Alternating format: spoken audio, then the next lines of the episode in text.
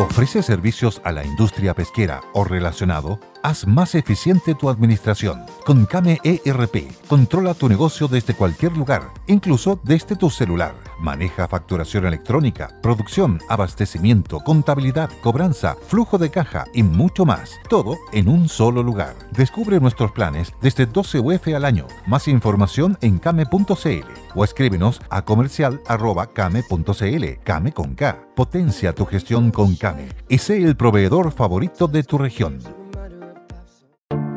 Te invitamos a conocer un lugar mágico, un lugar único, con un paisaje de una belleza que conmueve. Bosque Choyinco, ubicado en el destino Cuenca del Lago Ranco, es el proyecto ideal. Bosquechoyinco.cl, parcelas de 5.000 metros cuadrados con rol propio en el hermoso valle del río Calcurrupe. Fundo Choyinco, kilómetro 3 de la ruta Jifén al lago Maihue, región de los ríos. Consultas y coordinación de visitas en bosquechoyinco.cl.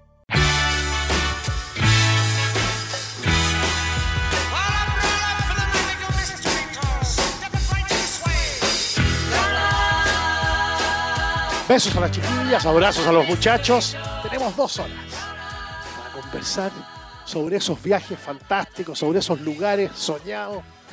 ¿Cuáles son los lugares de Chile que todavía no conocen, que siempre han tenido ganas de conocer, que han tratado de ir un par de veces por alguna u otra razón y, y lo tienen ahí en la mira? ¿Cuáles son? Estamos hablando de las playas del norte, de las playas de Atacama hacia el norte.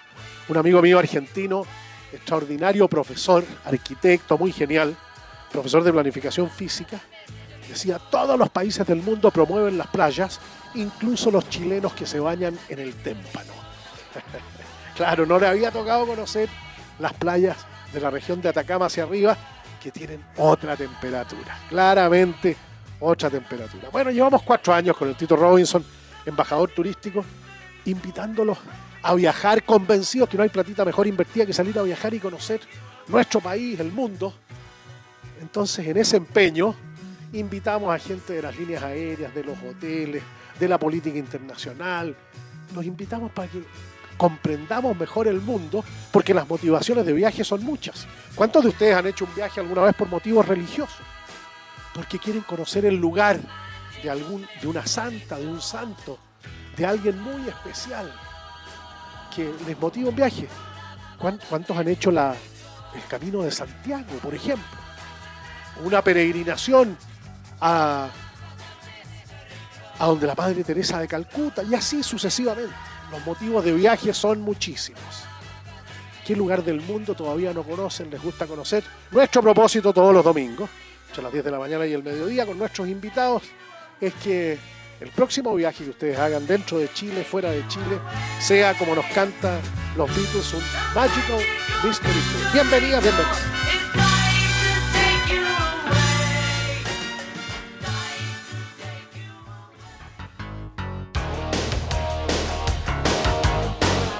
Como siempre, con esta canción espléndida de Kenny Loggins de la película Top Gun, de momentos tensos, de momentos en que puede producirse un conflicto armado, Conversamos de geopolítica mundial con Cristian Rayo, ingeniero, consultor, profesor de estrategia, que los quiere invitar también a partir del jueves a un curso de cuatro sesiones sobre la geopolítica, el conflicto, la guerra, los pensamientos que hay detrás de, una, de un momento en que la política da paso a la guerra. La guerra es una política con sangre, la política es una guerra sin sangre. Gracias, Cristian, por acompañarnos. Gracias, Cotemo. Sí, efectivamente la fuerza es el último instrumento de la diplomacia. La amenaza de uso de la fuerza. Sí, a partir del jueves 25, como bien lo dijiste, revisando los grandes pensadores de la estrategia, la historia de la estrategia y la teoría del conflicto. Y después vamos a aplicar eso a la Primera y Segunda Guerra Mundial, a la de Yurlandia, qué sé yo, Creta. Y después vamos a ir a las guerras que podríamos decir post-Segunda Guerra Mundial. O sea, Corea, Vietnam, fundamentalmente. Corea, Vietnam, claro, y todo el conflicto más eh, dentro del contexto de Guerra Fría con el conflicto israelí, que es muy interesante. Y después vamos a terminar la última sesión aplicando un poco lo que nos ha pasado a nosotros en el hemisferio sur, tanto en la crisis del que fondo técnicamente fue una guerra, eso, y la, la guerra de las Falkland Malvinas entre Argentina y Reino Unido. Así que está interesante. Manden un email, Serragio, con 2G, 53.gmail.com y feliz, pues feliz de que se inscriban los, los amigos de la cofradía. Buenísimo. Oye, a propósito de lo que estás diciendo y del pensamiento de los que han dedicado horas, hombre y talento a estudiar el fenómeno de la, de la conflagración, de la guerra, del enfrentamiento, de la continuación de la política por otros medios, ¿qué rol en el contexto de la lucha hegemónica de China y Estados Unidos, qué rol juega un país como Chile en el cuadrante suroriental del Pacífico, un país que tiene cinco veces su territorio marítimo en relación a su territorio continental, que tiene una serie de responsabilidades que van mucho más allá del, mar patrimonial, de las 200 millas, que forma parte de ejercicios navales bien sofisticados, en fin, ¿qué, rol juega Chile en en el tema de la, lucha por la hegemonía entre Estados Unidos y China. Qué interesante el planteamiento, ¿eh? porque Chile, es un país, como digo yo, en la periferia de la periferia. Somos parecidos como a Nueva Zelanda, o sea, como estamos ya ahí cayéndonos del mapa.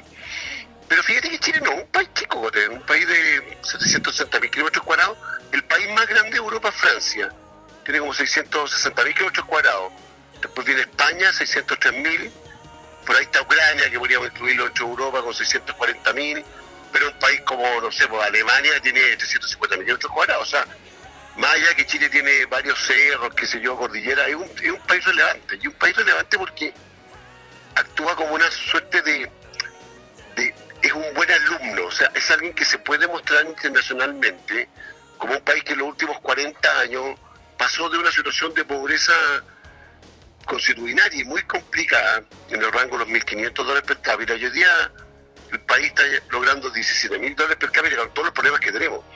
Y lo otro es lo que tú dices muy bien, pues nosotros tenemos un triángulo en el Pacífico Sur que parte en, el punto Concordia, va hasta Tepito Tenúa y baja según nuestra estrategia geopolítica hasta el Polo Sur, digamos. Entonces, ahí tenemos una serie de responsabilidades, 200 millas patrimoniales, pero una serie de responsabilidades de cobertura aérea, protección, temas de, medio ambiente. Entonces es muy importante. Y lo otro es la reserva, porque nosotros tenemos el 36% de las reservas mundiales de cobre y, tú te debes recordar que, a pesar de que ser un país muy chico, alimentamos prácticamente la parte importante del mundo. O sea, en, el primer mundo, o sea, en países de sobre 35 mil dólares per cápita, prácticamente una vez al día, una vez al día, la familia come algo, algo chileno, digamos que puede ser, no Pescados, mariscos, carnes, frutas, vino, aceite de oliva. Mm. Pero es curioso, especialmente cuando estás con la temporada cruzada, ¿no es cierto? O sea, cuando tú llegas con los primores en noviembre y hasta marzo, abril, que ellos parten con, la, con los primores de ellos, digamos, por el verano. Entonces, Chile es un país muy relevante, exporta 100 mil millones de dólares. A los, a los chinos nosotros le exportamos 30 mil millones de dólares. Uno pierde la proporción. Fíjate que nosotros los chinos le exportamos 30 mil millones de dólares, que es, un poquito, un, tercio de lo que le exportamos a todo el mundo. Y los, los gringos, todos los gringos, no Gringolandia. 330 millones. Claro, eh, de habitantes, exporta 120 mil millones de dólares. O sea, todos los gringos le exportan cuatro veces lo que exporta Chile. Y los gringos, nosotros somos el 1,5% de la economía de Estados Unidos. Entonces, tan mal no lo, no lo hemos hecho. Por eso que yo te comentaba la importancia de, un poquito que está en juego en este, en este aprobeo rechazo es que tenemos que convencernos sin, sin complejos, digamos, que el modelo económico chileno, que es un modelo abierto al mundo, exportador de aranceles prácticamente cero, donde nosotros voluntariamente no estamos dispuestos a venderle a los pobres, digamos. O sea, no, tiene mucho sentido que Chile le venda a los brasileños, si los brasileños tienen un per cápita de 4.500 dólares, digamos, los argentinos menos de 10.000, digamos. Entonces, estos países en vías de desarrollo como Chile se hacen ricos vendiendo a los ricos. Entonces, esa lógica de estar en los tratados internacionales y vender productos de alto valor agregado es lo que hay que tratar de mantener, no, no especular, digamos, más allá que uno tiene problemas, distribución del ingreso, déficit institucionales, podemos conversar el tema. Y, y valor agregado cuando los críticos a esa política dicen que es puro extractivismo. ¿Qué les contestas tú?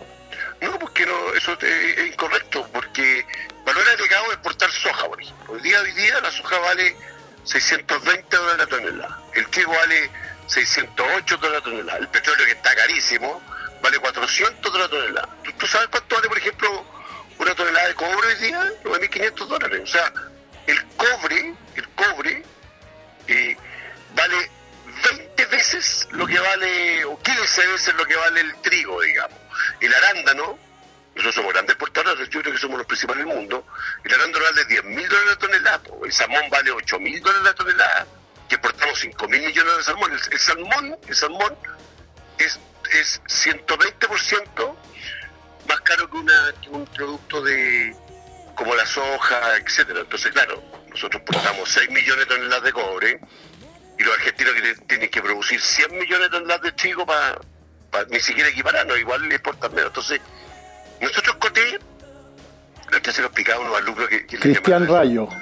Nosotros, si, el cobre vale 9.500 la tonelada y tú tomas un auto cualquiera, cualquier auto, un auto coreano, y lo pones en Busan, no, no, no en Valparaíso, sino que en Busan, digamos, en, el puerto sur de Corea, por lo tanto le descuenta el 20% de IVA, le descuenta el 10% de, de, de, flete, que ahora está caro, le exportan la utilidad, ese auto vale más o menos, más o menos, no, 12, 13 millones, pone 14 millones de pesos. Y 14 millones de pesos son exactamente 14 mil dólares, y si tú divides por el peso del auto, vas a descubrir que un auto coreano de buena calidad vale exactamente lo mismo que una tonelada de cobre. Entonces esto es como para risa, pues. es como que, y, el auto te comprenderás que es un producto industrial súper sofisticado, o sea, tiene diseño, acero, neumático, sea, cuero, neumático, electrónica, cajas de cambio, motorización, freno, luces. Ese, ese producto industrial de altísimo valor agregado es equivalente al cobre. Es como que nosotros vendiéramos, vendiéramos un auto, pero un auto chiquitito sin ruedas, digamos. ¿ah? Que además, tú sabes que una tonelada de cobre es chiquitito, pues el cobre es muy pesado, entonces una tonelada de cobre es como poquito más que una cajita, una caja de esa antigua de manzana, digamos. Entonces nosotros vendemos productos altísimos agregado. Mira, sigamos con el ejemplo de los coreanos. Incluso el concentrado tiene valor agregado, en tu opinión. Sí, porque el concentrado se vende se vende como, eh, como cobre fino. O sea, tú, dices, yo tengo una nivel de concentración de 48%, entonces a esa, a esa eh, vendemos como, como mineral, ¿no es cierto? O sea, a esa piedrecita molida, que es como una media negra, es como una arenisca, esa arenisca te, te, tú, le, te pagan los 9.500 dólares, menos lo que les cuesta a ellos refinar. Pero la gracia de los productos de valor agregado, Coté, es por un lado el valor que tú sacas, que es muy importante. O sea, nosotros vendemos cosas caras, caras, caras, caras. Bueno, a, un dólar la serie, eso lo hemos comentado tantas veces. Claro, los berries orgánicos valen 6 mil dólares la tonelada. La uva que es barata vale 2 mil dólares la tonelada. El vino chileno, no, por si tú lo ves por tonelada, es caro, digamos. Más allá que también vendemos algo de granel. Entonces lo que yo te estaba eh, un poco reafirmando es que una cosa es lo que tú vendas y otra cosa es lo que te cuesta venderlo. Entonces hoy día, por ejemplo, producir una tonelada de concentrado es sumamente barato. Dice que nosotros estamos pegados a los puertos con eso. O sea, el ingenio más lejos está a 150 kilómetros y lo mandamos ni siquiera con camión, lo mandamos con un mineraloducto. O sea, le echamos agua y lo tiramos para abajo casi por, por caída por, por caída desde la montaña. Por gravedad. Claro, es una, es una locura. O sea, nosotros producimos, todas las, forestales chilenas son sumamente eficientes. Entonces, la mayor demostración de eso, dos ejemplos. Uno son una lavadora. Una lavadora hoy día en Chile está, cuesta, ha subido un poquito, pero cuesta como 350 mil pesos. Y si hacemos el mismo ejemplo, o sea, le cortamos el 21% de IVA, el flete, la utilidad, qué sé yo, y la llevamos FOP. Otra vez sigamos con los coreanos para no enredarnos. Eh, esa lavadora vale del orden de los 4 mil dólares por tonelada que la hora pesa 70 kilos. Entonces, el, salmón de Chile vale tres veces una lavadora. O sea, y la mejor demostración de eso es que los países se evalúan por el consumo de electricidad. Y el consumo de electricidad de Chile As humans, we're naturally driven by the search for better. But when it comes to hiring, the best way to search for a candidate isn't to search at all. Don't search, match with Indeed. When I was looking to hire someone, it was so slow and overwhelming. I wish I had used Indeed. If you need to hire, you need Indeed. Indeed is your matching and hiring platform with over 350 million global monthly visitors, according to Indeed data, and a matching engine that helps you find quality candidates fast. Ditch the busy work. Use Indeed for scheduling, screening, and messaging so you can connect with candidates faster. And Indeed doesn't just help you hire faster. 93% of employers agree Indeed delivers the highest quality matches compared to other job sites according to a recent Indeed survey. And listeners of this show will get a $75 sponsored job credit to get your jobs more visibility at Indeed.com slash podcast. That's Indeed.com slash podcast. Terms and conditions apply. Temple University is ranked among the top 50 public universities in the U.S., Through hands on learning opportunities and world class faculty, Temple students are prepared to soar in their careers. Schedule a campus tour today at admissions.temple.edu/slash visit. Cápita está en el rango de los 4.000 kilowatt por persona. Y Argentina, por ejemplo, que es un, un país que, así como visto desde afuera, se ve como más industrializado, consume 2.700 kilowatt hora, no, pues Argentina consume mucho menos que, que Chile. Entonces eso hace que, como digo yo, la, la, los sectores económicos, y ahí los economistas de repente cometen un error. Claro, tú puedes decir la economía chilena es, no sé, el 3% de agricultura, el 33% de servicios, el, 8, el 4% turismo y la exportación de, de minerales el 8%, pero no es tan así. Porque claro, la exportación de minerales no es tanto como porcentaje, pero ese excedente que se produce en términos de salario, de rentabilidad del capital, pero básicamente salario, hace que traccione la economía. O sea, el sector exportador de Chile, que genera estos enormes márgenes y genera dólares, hace, por ejemplo, que uno pueda construirse casitas, ¿no es en la costa y todos tienen segunda vivienda y que la gente pueda aspirar a, a, medios de consumo y servicios sumamente baratos. Pues si en Chile, buscaré tú prácticamente tenés precios internacionales de todo. O sea, si tú ajustas por la distancia y por el volumen, en Chile encuentras absolutamente de todo. Yo te contaba recién que yo vengo ahí cerca del Parque Oranco del Open y entré a la tienda Ikea y no tiene La- nada que envidiarle a una tienda Ikea, digamos. Bueno, ¿y por qué la puso en, en un lugar de 18 millones de habitantes, teniendo Argentina 47, Brasil 200, Colombia 50, Perú 35, por nombrar a los más cercanos? México- y México 120. Y México 120, claro. Sí. Porque nosotros tenemos tenemos esta economía sana, porque cuando o sea, ellos se dan cuenta que nosotros tenemos rentas promedio altísimas. Si, si piensas que la, la renta en Chile, o sea, si tú analizas casi cualquier eh, indicador, no sé, el sueldo promedio, eh, aquí, aquí se la cifra, eh, claro, aquí por ejemplo, un sueldo de un ejecutivo medio en dólares en Chile está en el rango de los 1.500 dólares, por ahí digamos, ¿ah? más o menos. Pero en Perú vale 80% y en Argentina vale la mitad. pues. O sea, tú el ejecutivo bancario de Argentina en dólares gana 500 dólares, pues gana 500 mil pesos. Nosotros aquí en Chile gana más de un millón de pesos. O sea, un, operador, un tripulante de un buque que trabaja en los salmones, te encargo la vega, vos, te encargo la vega, venía a ir en los fiordos del sur, ahí en Coyhaique, es jodida. Es un compadre que por cada turno podría sacar 70 millones, 70 mil pesos, digamos. O sea, un médico por turno, ¿cuánto gana? Entonces, esa renta promedio de Chile es tremenda. Piensa que el sueldo mínimo en Chile, el sueldo mínimo en Chile, son 457 dólares. El sueldo mínimo, mínimo, mínimo, mínimo. En, en Venezuela es innombrable. Pero, por ejemplo, compáralo con, eh, con Ecuador, po. 400 dólares, Perú la mitad, 250 dólares, Bolivia, yo lo había un poquito mejor, 300 dólares, y Argentina 200 dólares. O sea, el sueldo promedio de Argentina es la mitad de lo de Chile, de Argentina. Entonces, ese nivel de renta de Chile, el nivel de exportador, este modelo sano, sano, donde tú no, no, no te proteges, tú te abres nomás.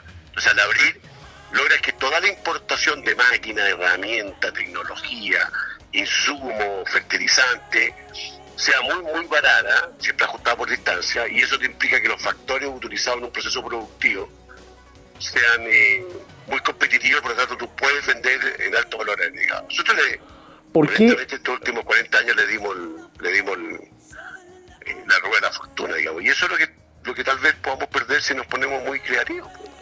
¿Por qué este debate no se hizo, en tu opinión?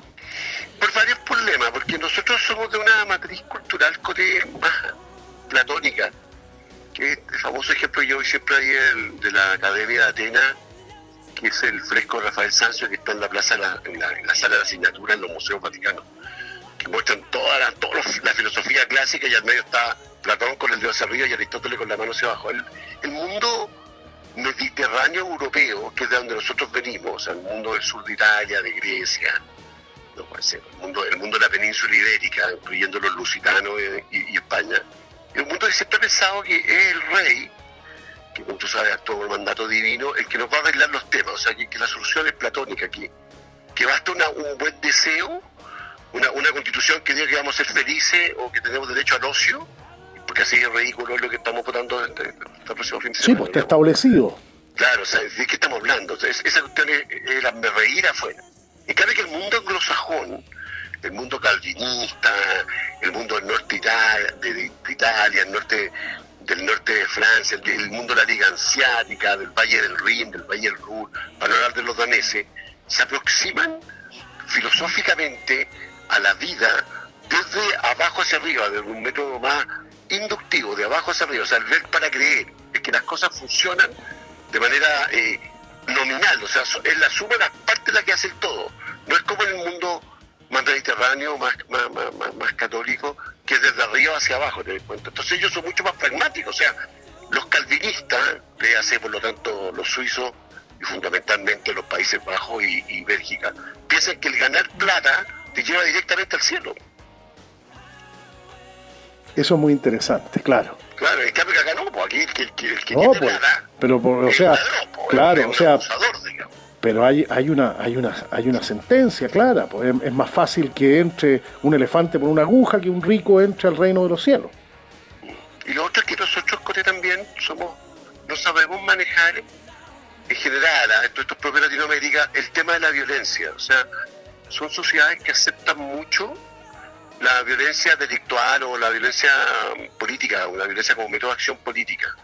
Porque no tenemos esta concepción del Estado de Hobbes, que es propio del mundo anglosajón.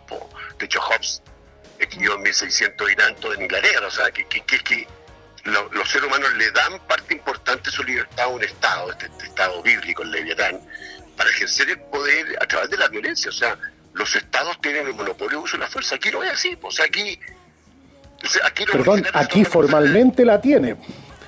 Formalmente la tiene, pero no hay, no hay posibilidades de uso. Si aquí no hay un acuerdo político sobre el uso de la fuerza y las reglas del uso de la fuerza, por mucho que estén establecidas en un decreto. No, porque nosotros tenemos siempre la imagen de que el delito es como el de chico a grande. Siempre la sociedad se pone a favor del débil. Entonces, casi una lógica de. El contrario a Hobbes, el hombre nace bueno y la sociedad lo corrompe. Entonces, el delincuente, el, podríamos decir el terrorista, digamos, es casi como una víctima de la sociedad. Nosotros no estamos dispuestos, digamos, o sea, anda tú a protestar, por ejemplo, en Alemania, digamos, te llega, tiene una luma, digamos, o sea, la cuestión funciona de otra forma, porque las pulsaciones de estas sociedades modernas son tremendas, entonces tú requieres, en el sentido de la palabra represión, represión legal, o sea, el uso de la fuerza con respaldo político. Y el otro elemento interesante que, que yo estoy viendo ahora es que particularmente en Chile, es que nosotros, esto lo hemos conversado muchas veces y yo siempre he encontrado razón, que la crisis que nosotros tenemos es, multifactorial, tiene muchos factores, pero si pudiéramos resumirla, yo diría que es una crisis demográfica por un lado, o sea, están haciendo una suerte de revolución o insurrección los jóvenes, o sea, los niñitos cuyos padres vivieron los abuelos vivieron el tema de la dictadura militar y la crisis de la década del 70, pero ellos no, pues entonces eh, están jugando con fuego, o sea, están jugando al trotskismo y un poquito a la, revolución, sin saber que cuando uno se aleja del uso de la fuerza del estatal, digamos, y empieza a desenvainar, puede venir también la contrarrevolución, pues la contrarrevolución de, es mortal, pues aquí no queda ningún gallo, y entonces esa es la primera causa, a mi juicio, muy modesto juicio, lo que está pasando. Y lo otro, Coté, es la pulverización de las instituciones. E, eso se llama la desconstrucción. O sea, los países... La radicalización de la democracia. Claro, pero, pero, pero la desconstrucción, o sea, ya los términos son distintos, lo bueno no es lo bueno malo, lo malo bueno, hay un corte con la cultura tradicional greco-latina, un corte con la historia. Ah, no fueron 30 pesos, fueron 30 años. Claro, o sea, desde un conocimiento de lo que está pasando. Es el segundo elemento, o sea, una suerte de desconstrucción o pulverización de la ¿Y ahí quiénes son los que, los que más han pensado sobre ese tema? En el caso de, de esta zona, Ernesto Laclavo, argentino. Hay unos franceses hay también. Varios, hay varios, bueno, de Luz, Guattari, hay varios. Lo que pasa es que la, la, el, tercer elemento de esta crisis, y eso nos involucra a nosotros, digamos, son las élites. Y, y las élites, uno piensa que la élite así como, es como los grupos económicos, no, no, no la élite es la gente que tiene una capacidad prospectiva, o sea, que tiene un nivel de cultura que es lo que la sociedad pone a disposición de los seres humanos precisamente para poder desenvolverse adecuadamente dentro de la sociedad.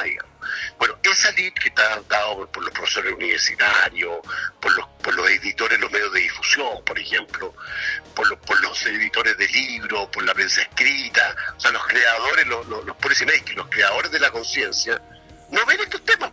De hecho, las cosas que a mí me gusta mucho colaborarte es que tú te das un tiempo, uno, de media hora y permanentemente en tu programa, discute estos temas más de largo plazo.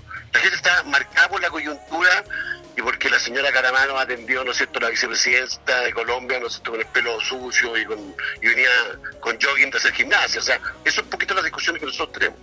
Porque no nos damos el plazo para pensar en largo plazo los grandes temas de filosofía política. Por lo tanto, la gran crisis que vive Chile a la demográfica, o sea, los cabros que son medio como, como que juegan con fuego, al tema de, la pulverización de las instituciones, es una enorme crisis de las élites.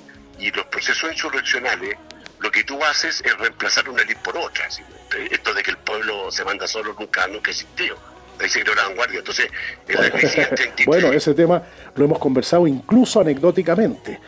Eh, no hay no hay club deportivo, junta de vecinos, centro de madres, eh, organismo cultural que lo primero que hace es elegir una directiva, o sea, alguien que corta el queque. No es el asambleísmo, el asambleísmo permanente respecto de todo. Pero si eso no existió ni siquiera en Grecia, si en Grecia eran 120, eran como 250 mil, era una ciudad grande. Pero es que te cortaban el queque eran 120 y en realidad y eso elegían, uno se llama la Bulé, que era como Senado, que eran 500 y después 600, ahí se cortaba el queque. En el Ágora, en la plaza se contaban 500 gallos, el resto tenía que acatar. Y el que no acataba, lo echaban, era el ostracismo. Pero lo que, yo te quiero rescatar con es que lo que está en juego semanas más va más allá de un apruebo y un rechazo. Por eso es que a mí me llamó la atención el aumento del rechazo. Es que, ¿qué tipo de sociedad queremos? Queremos una sociedad con una suerte de capitalismo con rostro humano, donde sin liquidar este modelo exportador francamente exitoso, tenemos alguna mayor cantidad de, oportunidades, pero siempre en la lógica de que es el individuo y su núcleo básico que es la, la familia la que tiene que barajarse, porque si pensamos que papá Estado, vuelvo a decir, a la lógica mediterránea y platónica, papá Estado nos va a arreglar todos los problemas a través de un cheque, eso sabemos exactamente dónde termina. O sea, el populismo, que es vender más de lo que uno puede producir, terminamos una cuestión como Argentina. Que bueno, el, o sea, el ministro Sergio Massa, el superministro a quien tuve oportunidad de conocer en una oportunidad, eh, perdón la redundancia, eh, tiene que vérselas ahora con cumplir los requerimientos de ajuste que le hace el Fondo Monetario Internacional, empezar a quitar los subsidios y mantener los, los 22 millones de cheques que tiene que hacer para la sobrevivencia de, la mitad de los argentinos. Con un déficit fiscal del 10% y una inflación que va a llegar a 120% y una fuga de capitales de casi dos veces el PIB. Y un PIB en Argentina, no sé, tú sabes que en Argentina hoy día, hoy día el PIB a dólar, a dólar blue, digamos, es de 400 mil dólares per cápita. O sea, por 400 mil dólares.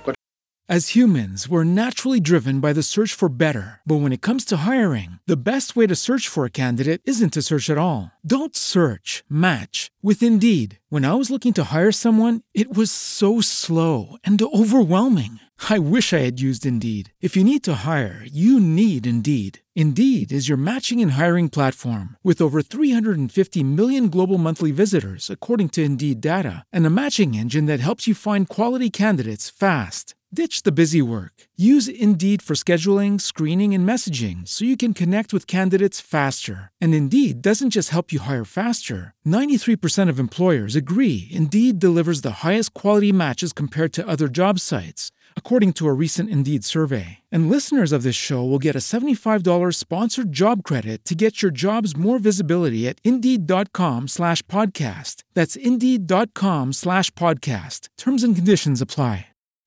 Swimsuit? Check. Sunscreen? Check. Phone charger? Check. Don't forget to pack the 5 Hour Energy. It fits great in a pocket or carry on, and the alert feeling will help you arrive ready for anything. Now get 20% off when you use code 5HE Travel at 5hourenergy.com. Expires April 30th. One time use only, not valid with other discounts. Remember, visit 5hourenergy.com and use code 5HE Travel to save 20%. 800 mil millones de dólares. 400, 400 millones. Claro, 400 mil millones de dólares. Chile. 300 mil. 331 mil. Ya, muy bien. Chile, Chile que es 760.000 kilómetros cuadrados contra 2.700.000 kilómetros cuadrados. Y 18 millones de habitantes contra 47. Contra 47. Mira, la mejor demostración de lo que es el populismo, que mucho más allá, porque es un tema más conceptual, digamos, que es populismo y corporativismo, que es que el Estado es una suerte de caja repartidora donde no reparte de acuerdo a la necesidad y a los méritos, sino a la capacidad que tiene para controlar los grupos de presión. Entonces, los, sindicatos, supraempresas que negocian por rama, eso es lo que dirigía todo. Por ejemplo, en, Argentina hay como 4 millones de jubilados que nunca cotizaron. O sea, que no son jubilados, son un invento, digamos. Y la mejor demostración de la crisis argentina es una cifra que a mí me encanta. Chile produce del orden de 7 toneladas por hectárea de trigo, de trigo. 7 toneladas por hectárea. Producimos pocas toneladas, 7 millones de toneladas. Y los argentinos producen menos de 5 toneladas por hectárea. O sea, ni siquiera Argentina, en términos de productividad por unidad, nos gana la producción de trigo. Y no vaya a comparar los campos de Chile, que tienen 50 centímetros de capa vegetal, con los campos argentinos que tienen 5 metros de capa vegetal. O sea, eso te demuestra la, la importancia de un modelo exportador y un respeto a las instituciones y la sensación de que nosotros a través del esfuerzo levantarnos temprano y trabajar más, no trabajar menos, y ser productivo no andar tonteando. He escuchado hablar de un paro en la Universidad de Humboldt, por ejemplo, o en Lovaina, que estén siete meses con la con la facultad de Tomás, como pasa aquí, no pasa nada, aquí te tomas la facultad y no pasa nada, pues, decir para risa. No hay un sentido de respeto a la institución. A mí me mueve estos juicios. ¿Con qué ideas, reflexiones, argumentos de Cristian Rayo, ingeniero, consultor, profesor de estrategia, ustedes están de acuerdo? ¿Con cuáles discrepan? ¿Con cuáles tienen matices? Hagamos debate, conversemos de estos temas. ayer, ayer estuvimos en la Fundación Balmaceda conversando con Sergio Vitar eh, de todos estos temas, de la mirada prospectiva. Él tiene, ha desarrollado un centro de prospectiva y fue, fue, fue, muy interesante la, conversación. El mejor presidente de Chile, recuerdo mucho, el mejor presidente de Chile fue don José Manuel Balmacea, hijo del amor, tú sabes que no... Eh, ¿eh? Mira. hijo del amor. Muy interesante. El primer, oye, el primer ministro de Obras Públicas que tuvo Chile. Sí, pero muy preparado. Buenísimo. Oye, lo que vamos a ver en el próximo capítulo, Coté, veamos la elección de Brasil. sí, claro, desde luego. Es ahora, el 2 sí, de pues, octubre. Sí, pues 2 de octubre. Nuestro amigo Lula bueno, Ciro Gómez, que está ahí desde Ceará, que es la tercera mayoría, y nuestro amigo Bolsonaro, porque es el cham de Latinoamérica, así que voy a preparar algo para analizarlo, ¿te parece? Buenísimo. Abrazo, Cristian, gracias. Igualmente, gracias.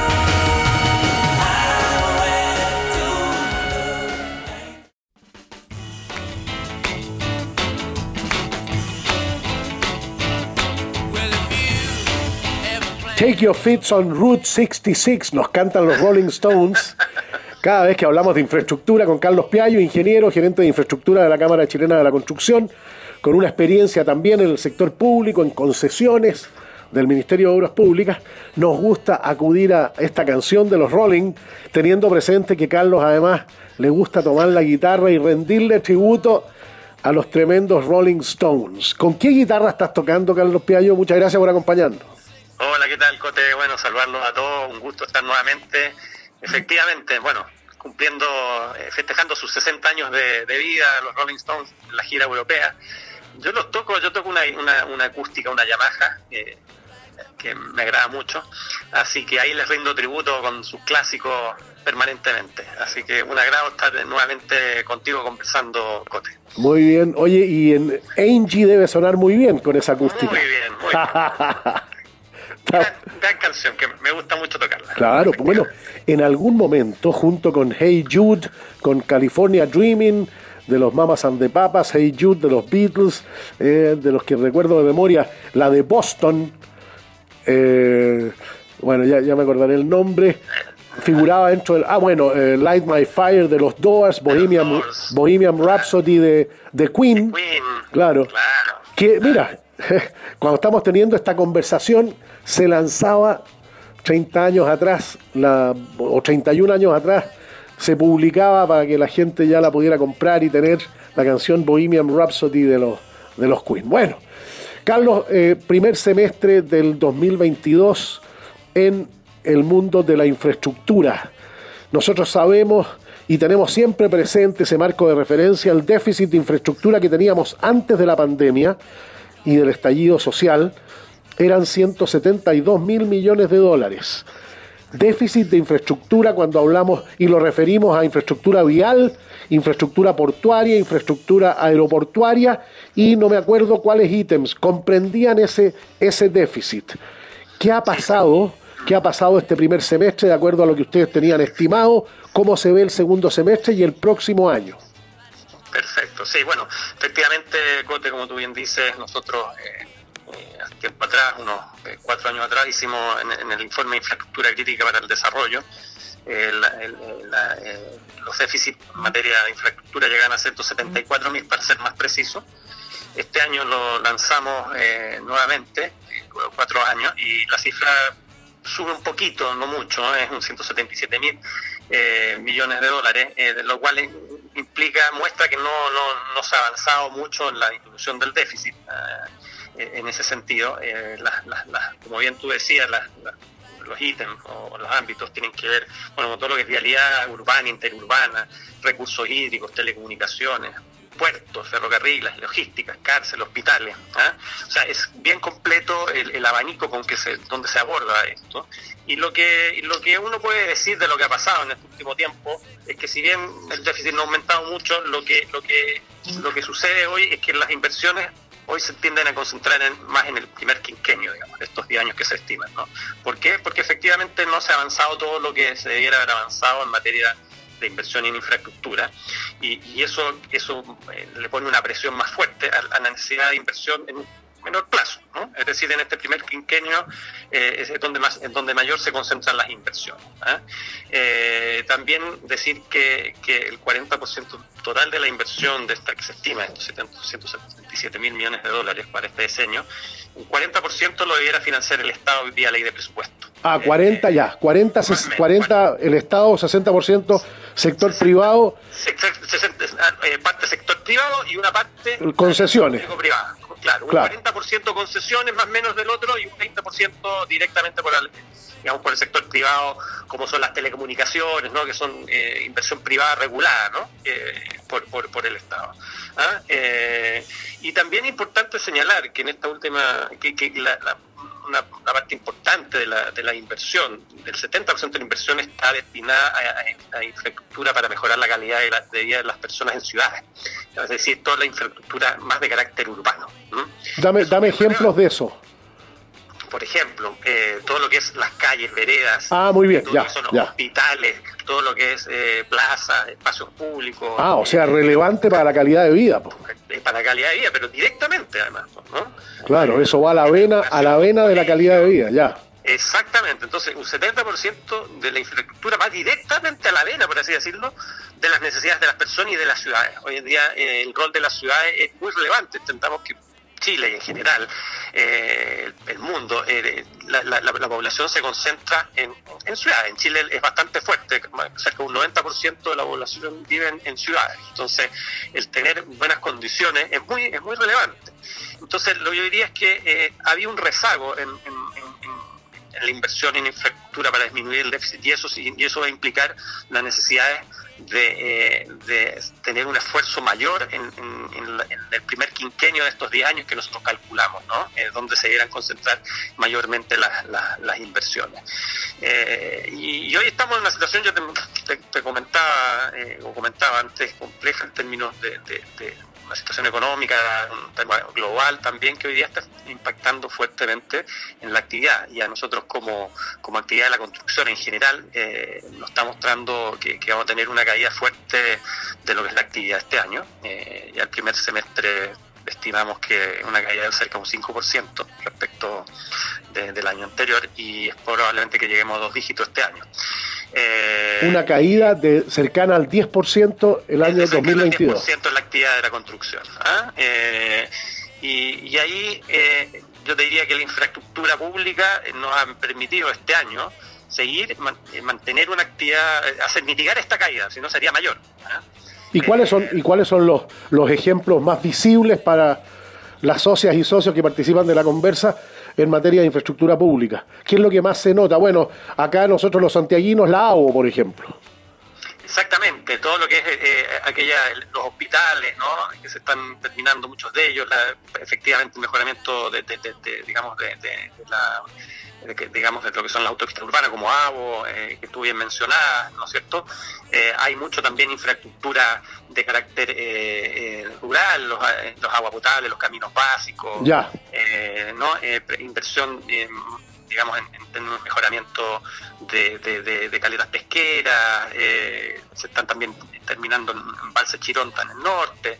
Eh, hay infraestructura que viene ya ejecutándose y eso eh, a raíz de los, de, de, los recursos que se, que se, adicionaron a, la inversión tradicional normal del Ministerio, en este caso Obras Públicas, por todo lo que es el Fondo COVID, este año eh, también estamos en un presupuesto histórico, ¿no? cerca de los 4 mil millones de dólares de inversión histórico, pero eso eh, tiene un, es finito y tiene un límite y, es muy probable que el próximo año... El próximo año, uno al ojo, uno calcula que va a ser menos. Va a ser menos porque, claro, se van a terminar lo que es fondos COVID y vamos a volver a, las inversiones en régimen. Entonces, eh, lo que hoy este año nos ha permitido mantener una actividad eh, fuerte en el ámbito de la infraestructura pública. el próximo año se va a ver un poco, yo creo que restringida en ese sentido, digamos. ¿no? El otro día eh, íbamos con eh, nosotros los, los viejujos del San Ignacio 69, no pudimos celebrar 50 años. Eh, el, el, 2019, ni el 2020, ni el 2021. Así que partimos a Marbella el, el, sábado pasado en la mañana y me, me topé con doble vía Puchuncavino Gale, que me acuerdo que esa concesión tuvo eh, necesitó subsidio en un primer momento, no sé si todavía, y una doble vía, entonces uno se imagina, lo, y de hecho iba con, con el Toño Carmi, querido amigo arquitecto, y me decía, yo estuve en Perú, y en Perú hay muy pocas dobles vías. Y, me decía, y yo le decía, pero mira, doble vía en Puchuncavino, Gales, bien impresionante. Me dijo que no, no te olvides que ahí también mucho camión para todo el eje industrial Quintero, ventanas y qué sé yo. No, de, todas maneras, a mí me tocó ir hace muy poco a Marbella, justamente, y, impresionante, ¿eh? impresionante cómo, cómo, cómo, cómo, es, cómo esa infraestructura cambia, digamos, ¿no? Una, condición de conectividad eh, cuando era impensada, y antes, como tú bien decías, no tanto tiempo atrás, eh, una vía, digamos, y y hoy día tener este estándar es realmente notable. Ahora, eh, como yo te decía, también hay otras condiciones que, han, impactado la ejecución este año. Carlos Piallo, gerente de infraestructura. Eh, este año hemos visto unas alzas de costos de materiales sin precedentes, eh, que, ha sido bastante nefasto, principalmente para la ejecución de contratos de obras públicas, que como tú bien sabes son contratos que se contratan a precio fijo, muchos de ellos, y en algunos con eh, reajustes por, por la UEFA y PC, pero cuando los, los costos de los materiales más relevantes aumentan entre un 30 y un 40%, eso es, es, bastante insostenible, ¿no? Eh, eh, materiales como el hormigón, el petróleo, el hierro, la madera, han experimentado, como te digo, alzas... Hormigón, petróleo, fierro, madera. Fierro, madera, ¿Ya? 35-40% de alza en un año. y esos insumos en general. Bueno, ahí, ahí se queda sin utilidad el, el, no, no, no, Eso, sino que, en definitiva muchas veces hay, es, bastante poco viable continuar con un, con un contrato y eso es lo que ha sucedido en algunos casos que se han dejado obras sin, sin, sin, ejecutar. Eh, eh, y, eso obviamente también ha sido un golpe para la, para la actividad. ¿ah? Eh, cuando, esta, cuando estos materiales implican, representan el 50 o 60% de los costos de una obra, evidentemente el, que te aumente en 40% tiene un muy gigante. Entonces lo que ahí estamos viendo cómo, cómo se puede, digamos, generar una, como se ha hecho en otros países, como España, Italia, Portugal, que se han generado espacios legales para permitir reajustes eh, hacia atrás, ¿no? O sea, reajustes extraordinarios para para poder mantener los equilibrios económicos en los contratos. Ah, dedícale un par de minutos. ¿Existe esa institucionalidad? ¿Tú has tenido la oportunidad de conocerla en España, en Italia? España, Italia, Portugal. Portugal, ya.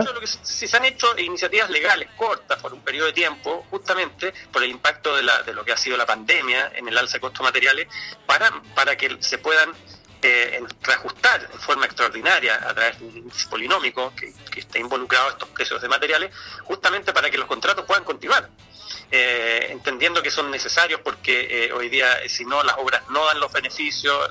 Claro, desde el punto de vista del, del bienestar social.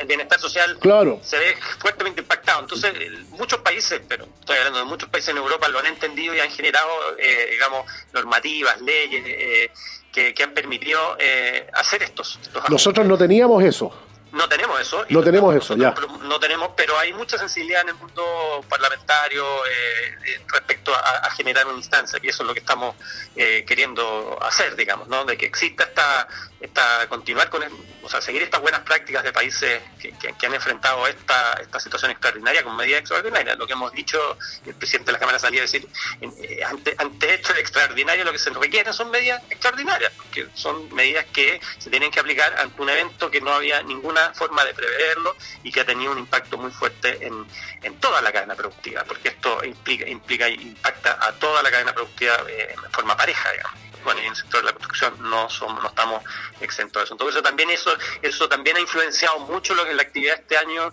y, ha golpeado fuertemente al, sector. Entonces, eh, eso es, una, es, un, es un tema que nosotros estamos eh, tratando de, impulsar para que haya medidas excepcionales que permitan, de alguna manera, continuar con la actividad, que los contratos se hagan, que no hayan obras eh, digamos, abandonadas, que tienen que evitar las quiebras. Este año, el primer semestre, claro, es que ese, es el peor. Hay 63 empresas que quebraron en el ámbito de la construcción. 63 empresas que quebraron. Empresas que quebraron. Entonces, eh, es un tema. Y, perdón. Y, detrás de una quiebra, perdón, eh, hay familias, pero desde luego. hay, eh, en fin, digamos, todo un mundo que, que en realidad se ha impactado y que en definitiva están perdiendo sus fuentes laborales. Entonces, es muy importante el poder, como vuelvo a decir, tomar medidas excepcionales ante hechos excepcionales. Eso es lo que hemos estado promoviendo con las autoridades. Y esa excepcionalidad en, en la mirada de la Cámara Chilena de la Construcción, ese shock de oferta, esa dificultad en las cadenas de suministro producidas por la pandemia, ese problema en los puertos, en los ferrocarriles a los puertos, ese problema de aumento de los precios y qué sé yo, ¿tiene para cuánto tiempo más? Mira, tiene, bueno, este año obviamente, y yo diría que eh, parte importante del próximo, eh, en que es muy probable ahí se, vuelvan a estabilizar los precios. Obviamente los precios no van a volver a los niveles anteriores, o sea, estas cosas, sabes que avanzan pero no retroceden, ¿no? O sea, lo mismo pasa con los combustibles, pero pero creemos que eh, recién se va a ver un, digamos, un atisbo de, estabilidad en este en este en esta en estas alzas, uh, yo diría avanzado el segundo semestre del próximo año. Entonces, por eso es importante tomar medidas ahora.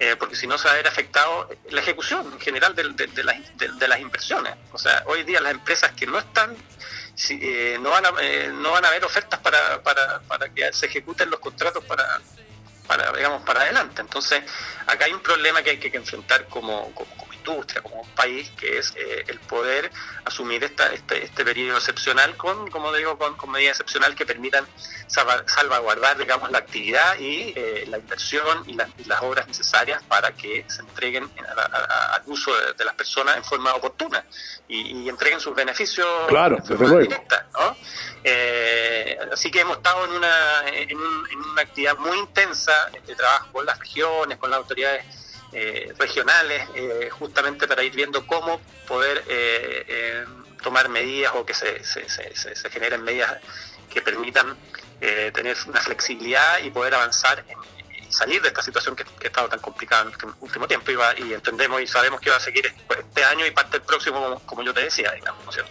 Un paréntesis relacionado con lo que estamos conversando.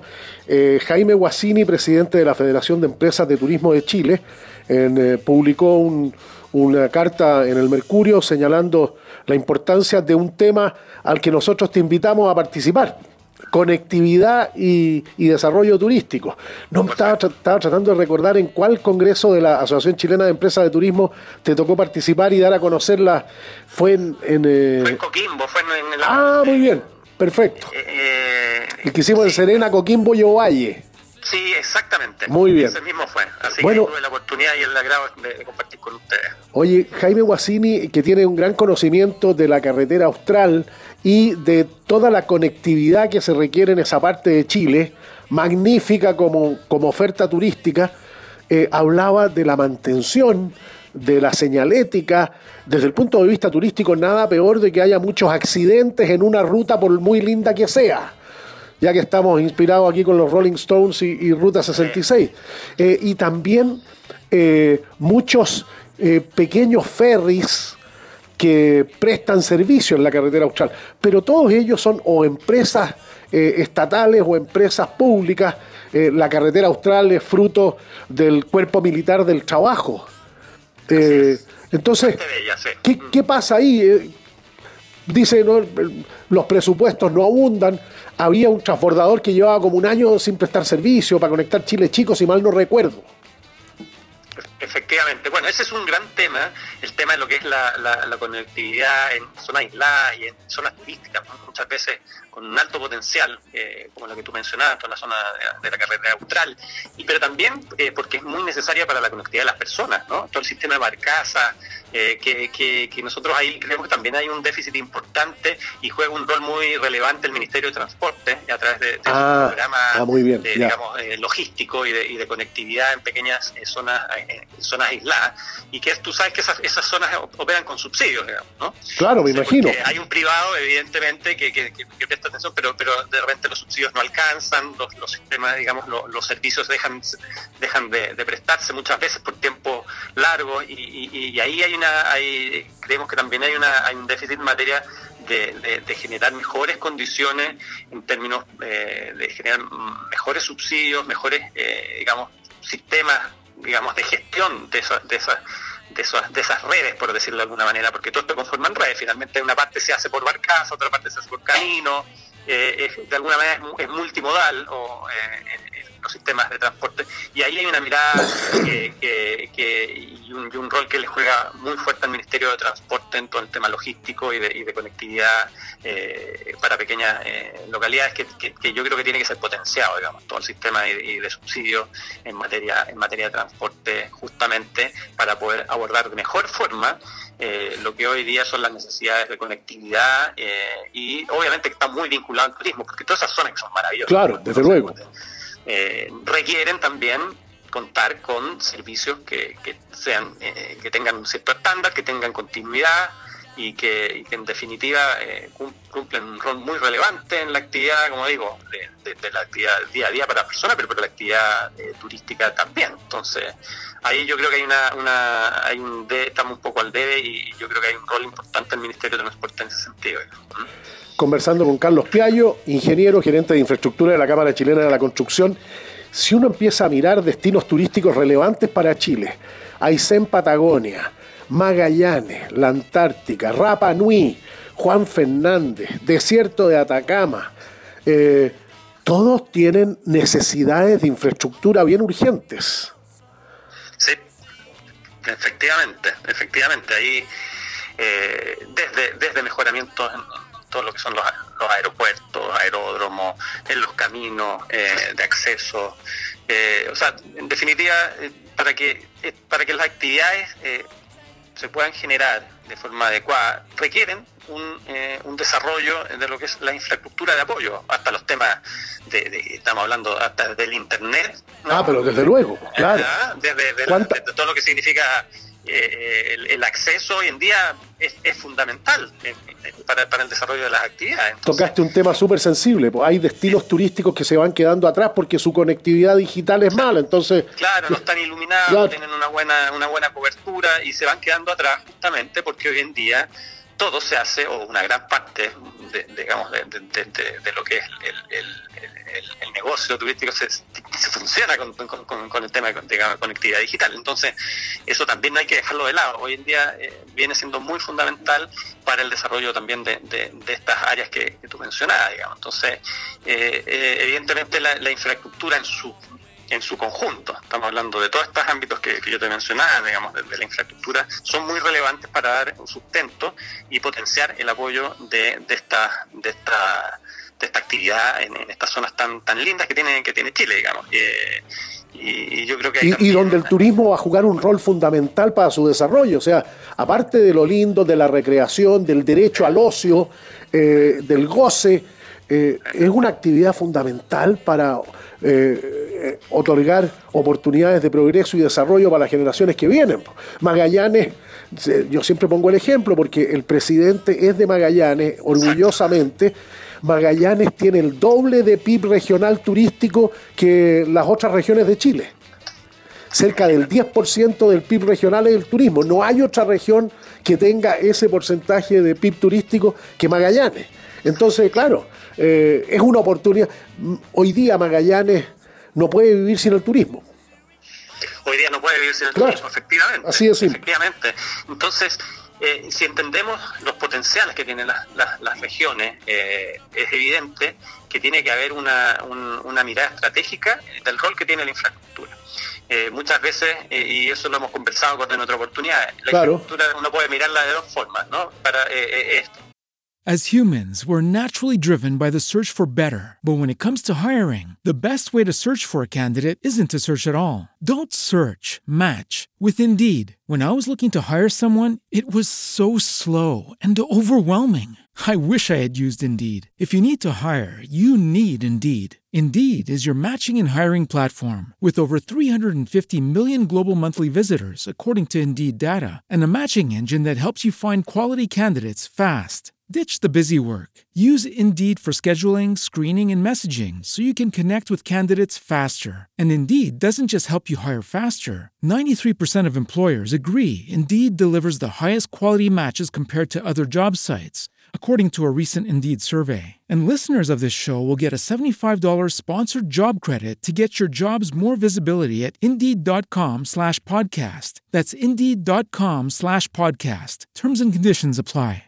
Temple University is ranked among the top 50 public universities in the U.S. Through hands on learning opportunities and world class faculty, Temple students are prepared to soar in their careers. Schedule a campus tour today at admissions.temple.edu/slash visit.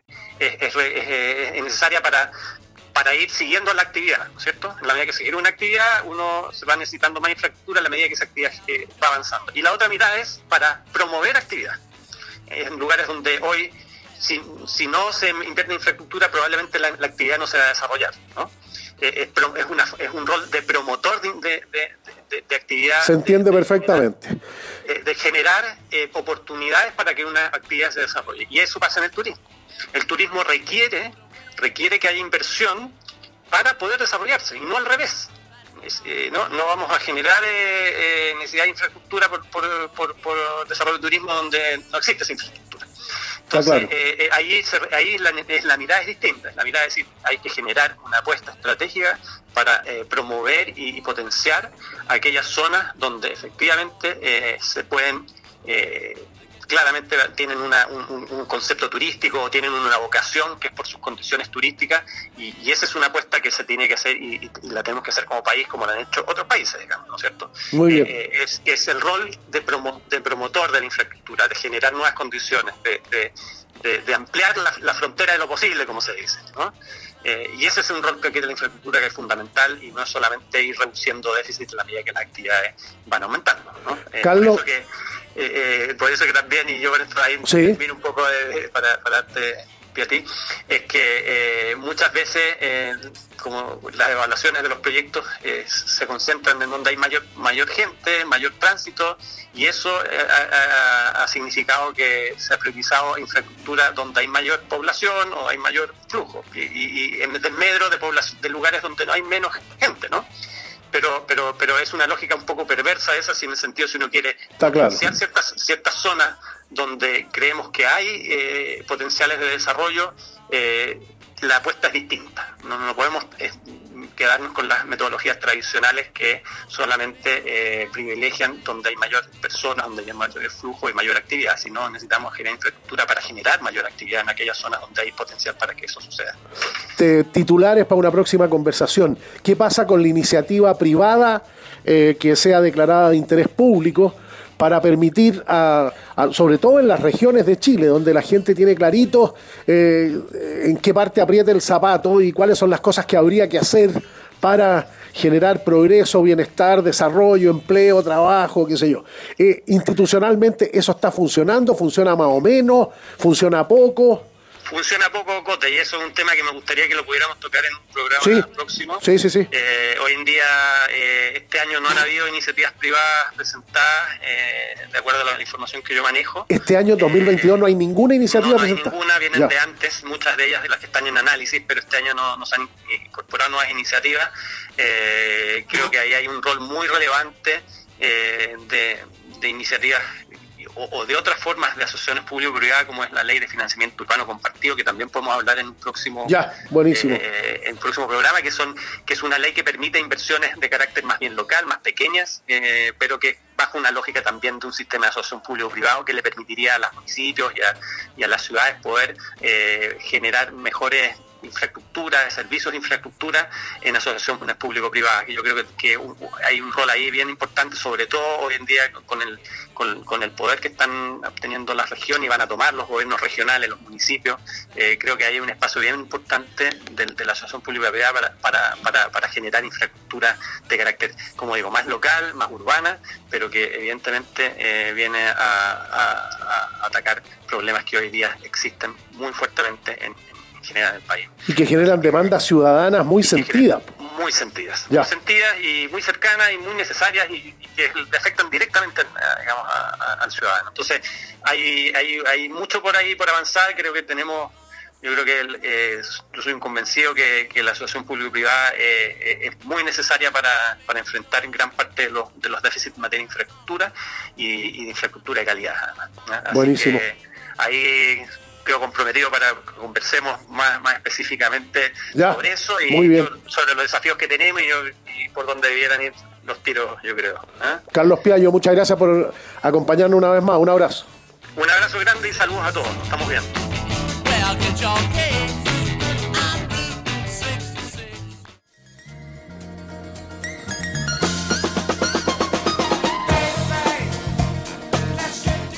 Ahí estamos escuchando esta canción. Qué manera de bailar a KC and the Sunshine Band hace 45 años. El vértigo, cómo ha pasado la cosa en 45 años. Allá en Miami, en la Florida, Estados Unidos, está Ignacio del Río, que es el CEO de Alegría. Vamos a conversar sobre este, este tema, este gran tema, por unas casualidades de la vida que se las vamos a ir detallando. A mí me tocó tener una cierta cercanía con el tema. ¿Qué tal? ¿Cómo está el, el tiempo, el clima en Miami y en la Florida? Gracias por acompañarnos, Ignacio. Hola Cote, todo muy bien por acá.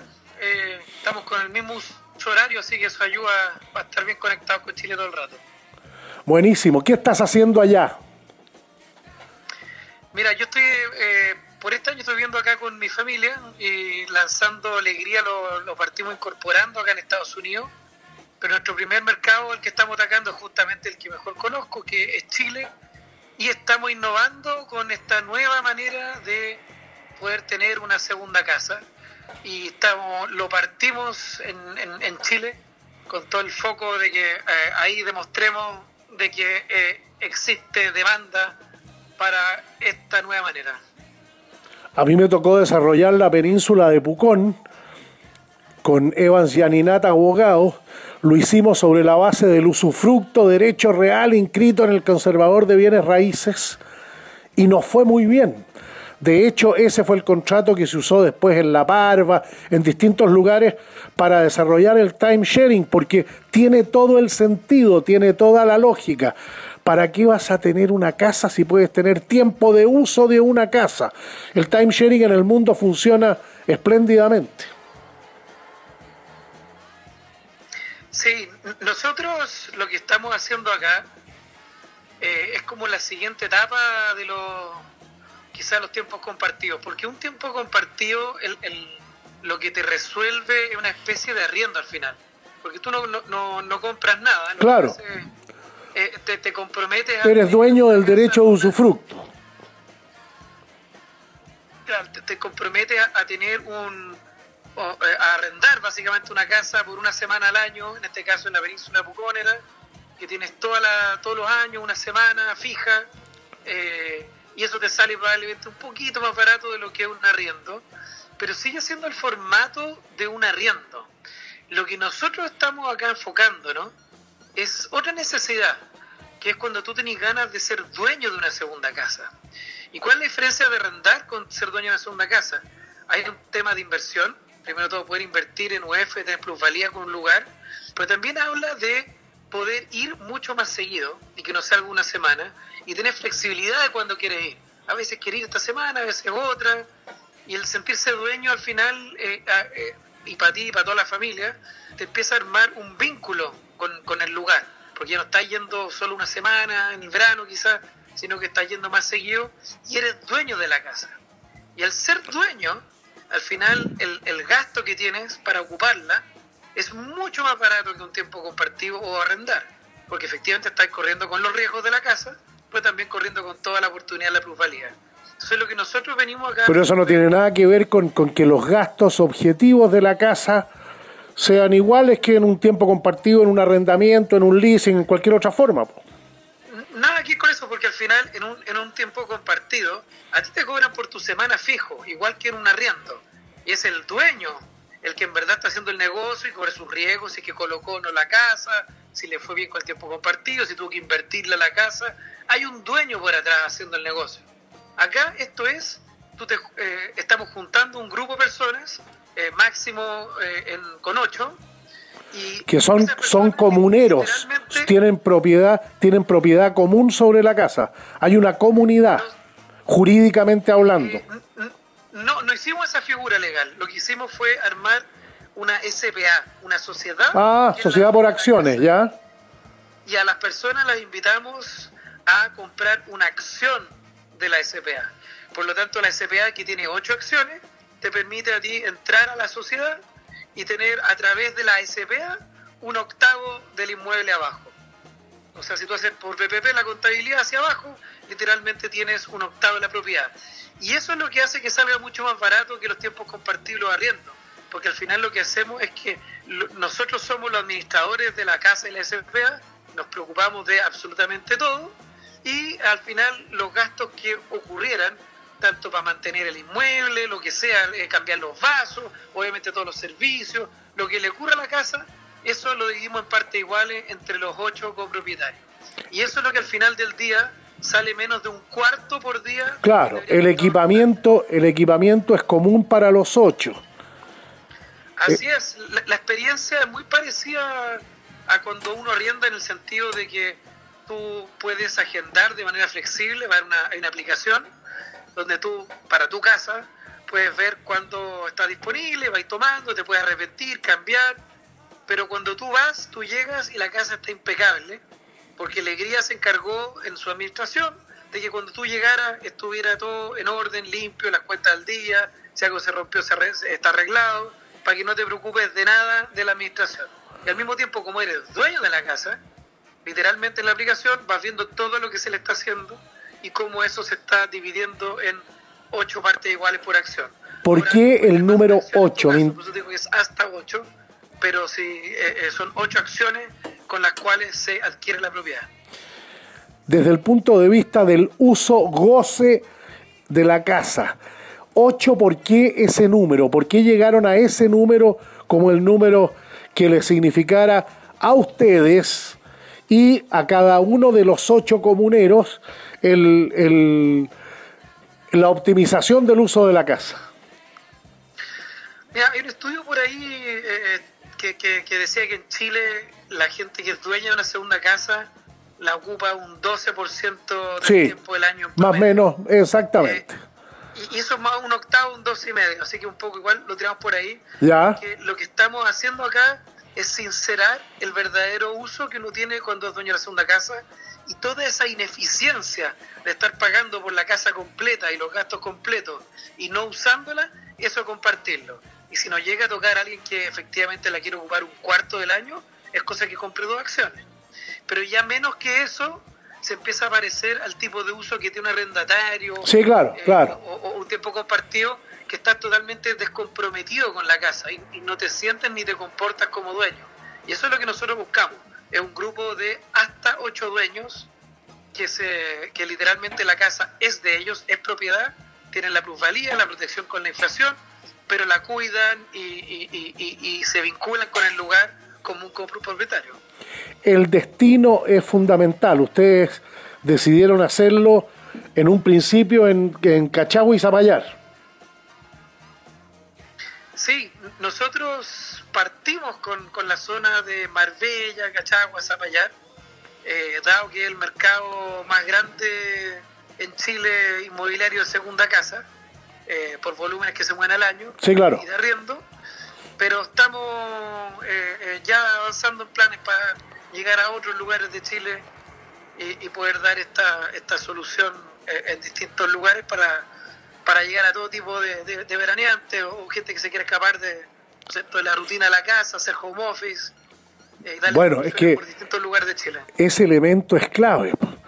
Nuestra rutina era el uso de la segunda vivienda fines de semana, fines de semana largo, entre semana, pero con mucho menos frecuencia, vacaciones de invierno, vacaciones de verano. Cambió completamente con la pandemia y la posibilidad de home office y gente que está a la mitad de la semana allá, a la mitad acá, dos horas de, de viaje. Eh, claro, eh, esa es la razón por la cual se ha producido el desarrollo inmobiliario que se ha producido en toda la zona. Así es, eh, la, la pandemia cambió bastante la manera de enfrentar la segunda casa. Primero, hay una surgió una conciencia de cómo te agrega calidad de vida el poder escaparte de la ciudad, eh, el poder cambiar de lugar, estar más conectado con la playa, los lagos, la naturaleza, eh, dado que la pandemia lo permitió. Yo creo que es- esto está para quedarse, porque al final, una vez que aprendes que esto te da calidad de vida, eh, lo vas a seguir buscando. Y se empieza a generar un círculo virtuoso, porque todos estos destinos que quizás antes tú ibas en, en- en fuera de feriado o verano, estaban medio muertos, ahora la cantidad de gente que se va a vivir para allá de forma permanente, eh, en distintos lugares de Chile que son más turísticos, eh, lo hacen absolutamente atractivo para querer ir todo el año. Y eso es un poco lo que nosotros estamos eh, eh, apuntando, de que en un mundo que es más flexible, que la gente quiere escaparse más, que existe más flexibilidad de trabajo híbrido, dar una alternativa, porque arrendar más de una vez al año es carísimo, no tiene sentido, y ser dueño de la casa completa para ocuparla solo un octavo del tiempo tampoco tenía sentido. Entonces aquí es donde nos estamos parando eh, como un nuevo formato de poder ser dueño de tu segunda casa, pero sin tener que pagarla completa. ¿Con quién compiten hoy, conceptualmente hablando? O sea, el- el- el- es una industria nueva, por lo tanto, lo contra lo que se compite es contra el status quo. Eh, cuando hace una innovación así, eh, la competencia es la persona que dice, no, prefiero tener mi casa completa. Eh, y, un poco explicarle el, el- costo de esa decisión es de que, no sé, si tenía una casa, por ejemplo, completa de, de 20.000 UF acá y la estáis ocupando un octavo del año, la verdad es que podréis tener una casa de 40.000 UF por 5.000 UF y la ocupáis el mismo eh, octavo del año y te sobraron 15.000 UF. ¿Qué, Entonces, qué dice el reglamento de copropiedad en el evento de eh, conflictos? Cuando hay nueve personas pueden tener distintos puntos de vista, eh, costumbres de uso y que se generen, se generen conflictos. ¿Cómo está previsto que se resuelvan? Sí, lo- los ocho copropietarios, tú, cuando tú entras y compras la acción, te sometes a un contrato de gestión y pacto. Donde Ah, contrato de gestión y pacto, ya muy bien. Entonces tú al entrar a, este formato de partida ya sabes cómo es la casa, ya sabes el estándar con cuál está equipada, los colores, desde los colores, y sabes también cuáles son las reglas de juego. Por lo tanto, cuando tú entras, sabes a lo que te estás eh, eh, eh, so- sometiendo, y eso es lo que protege a cada uno, de que si ahí llega a haber un socio malo, eh, de partida están protegidos por todas las reglas que hay, y nosotros incluso tenemos la capacidad de un socio malo no funciona bien y, no corrige su actuar, tenemos incluso la capacidad de sacarlo. Y eso es lo que le da tranquilidad a todo el mundo, de que nu- nunca va a tener un socio malo, pero la verdad es que no tienen ni que conocerse entre ellos. Sol- los copropietarios solo interactúan con alegría, con la aplicación, para poder eh, agendar y ocupar, y nosotros nos encargamos obviamente de cualquier problema con cada uno y qué es lo que hay que hacer con la casa. Y por último, que es importante decirlo, está el tema de la salida. Lo otro que nosotros venimos a resolver acá comparado con hacerte la copropiedad con familiares o amigos, ¿no? es de que no tenéis cómo salir. Nadie quiere estar después con tu familia o con tus amigos, o solo la gente de ese grupo. Nosotros, al, al- al hacer este sistema de copropiedad con acciones y tenerlo después en, en una plataforma, es lo que te da liquidez. Tú te, te- te- Clarísimo, salir, claro. Cambiar, cambiar de lugar y puedes venderla. Está clarísimo. Esto no es, es la relación con una acción y no con otra persona. Está claro. Exactamente. Oye, Ignacio, eh, ¿cuál es el. Dame la carta GAN de aquí a cinco años? ¿Cuántas propiedades que estima tener Leiría eh, administrando en este, en este sistema? Eh, bueno, nosotros eh, nos, desde el principio nos definimos como una empresa tecnológica, por lo tanto hicimos toda la estructura para que esto pueda escalar eh, y hemos tenido la suerte de tener el apoyo de eh, los fondos de Venture Capital más importantes de Chile y grupos que son medio Venture Capital también, entonces la verdad es que tenemos una muy buena situación inicial para crecer en la medida que la demanda lo esté pidiendo. Así que eh, eh, obviamente aquí estamos recién entrando al mercado, eh, operando con nuestros primeros clientes que esté todo en orden y en la medida que la demanda lo pida, vamos a ir convirtiendo casas normales en casa alegría en, en la, en la Ya, ciudad me diste, que la demanda me, quiera. me diste Y una respuesta súper o en otros lugares. me diste una respuesta súper elegante y diplomática. Dime, de aquí a 50 años, ¿50 casas? Si la demanda dio para eso nomás, sí, pero nuestra expectativa ya, pero usted, dime, el- ya, cuéntame. En, en- en el distrito eh, que, que partimos, que entre Maitencillo y Zapallar, hay mil casas a la venta. Eh, eh, eh, se venden al año. o sea, te- te- A ver, a ver, ah, a ver, ese, ese dato, ese dato es muy interesante. Entre Maitense, claro, y, y si uno llega a Papúo por el norte, podría ser entre Papúo y, y Maitencillo, mil casas a la venta al año. Entonces, te fijáis, eh, como tamaño de mercado eso, en la medida que vamos, que todo a depender, nue- nuestro gran factor al final es qué tan rápido o no se convierta la gente a esta nueva manera de tener una segunda casa. Porque obviamente el que vive en la playa, o el que se escapa todos los fines de semana, o se va todo el verano y no quiere compartir, él está siempre hay que tener una segunda casa. Y el que quiere ir una vez al año nomás, va a seguir arrendando.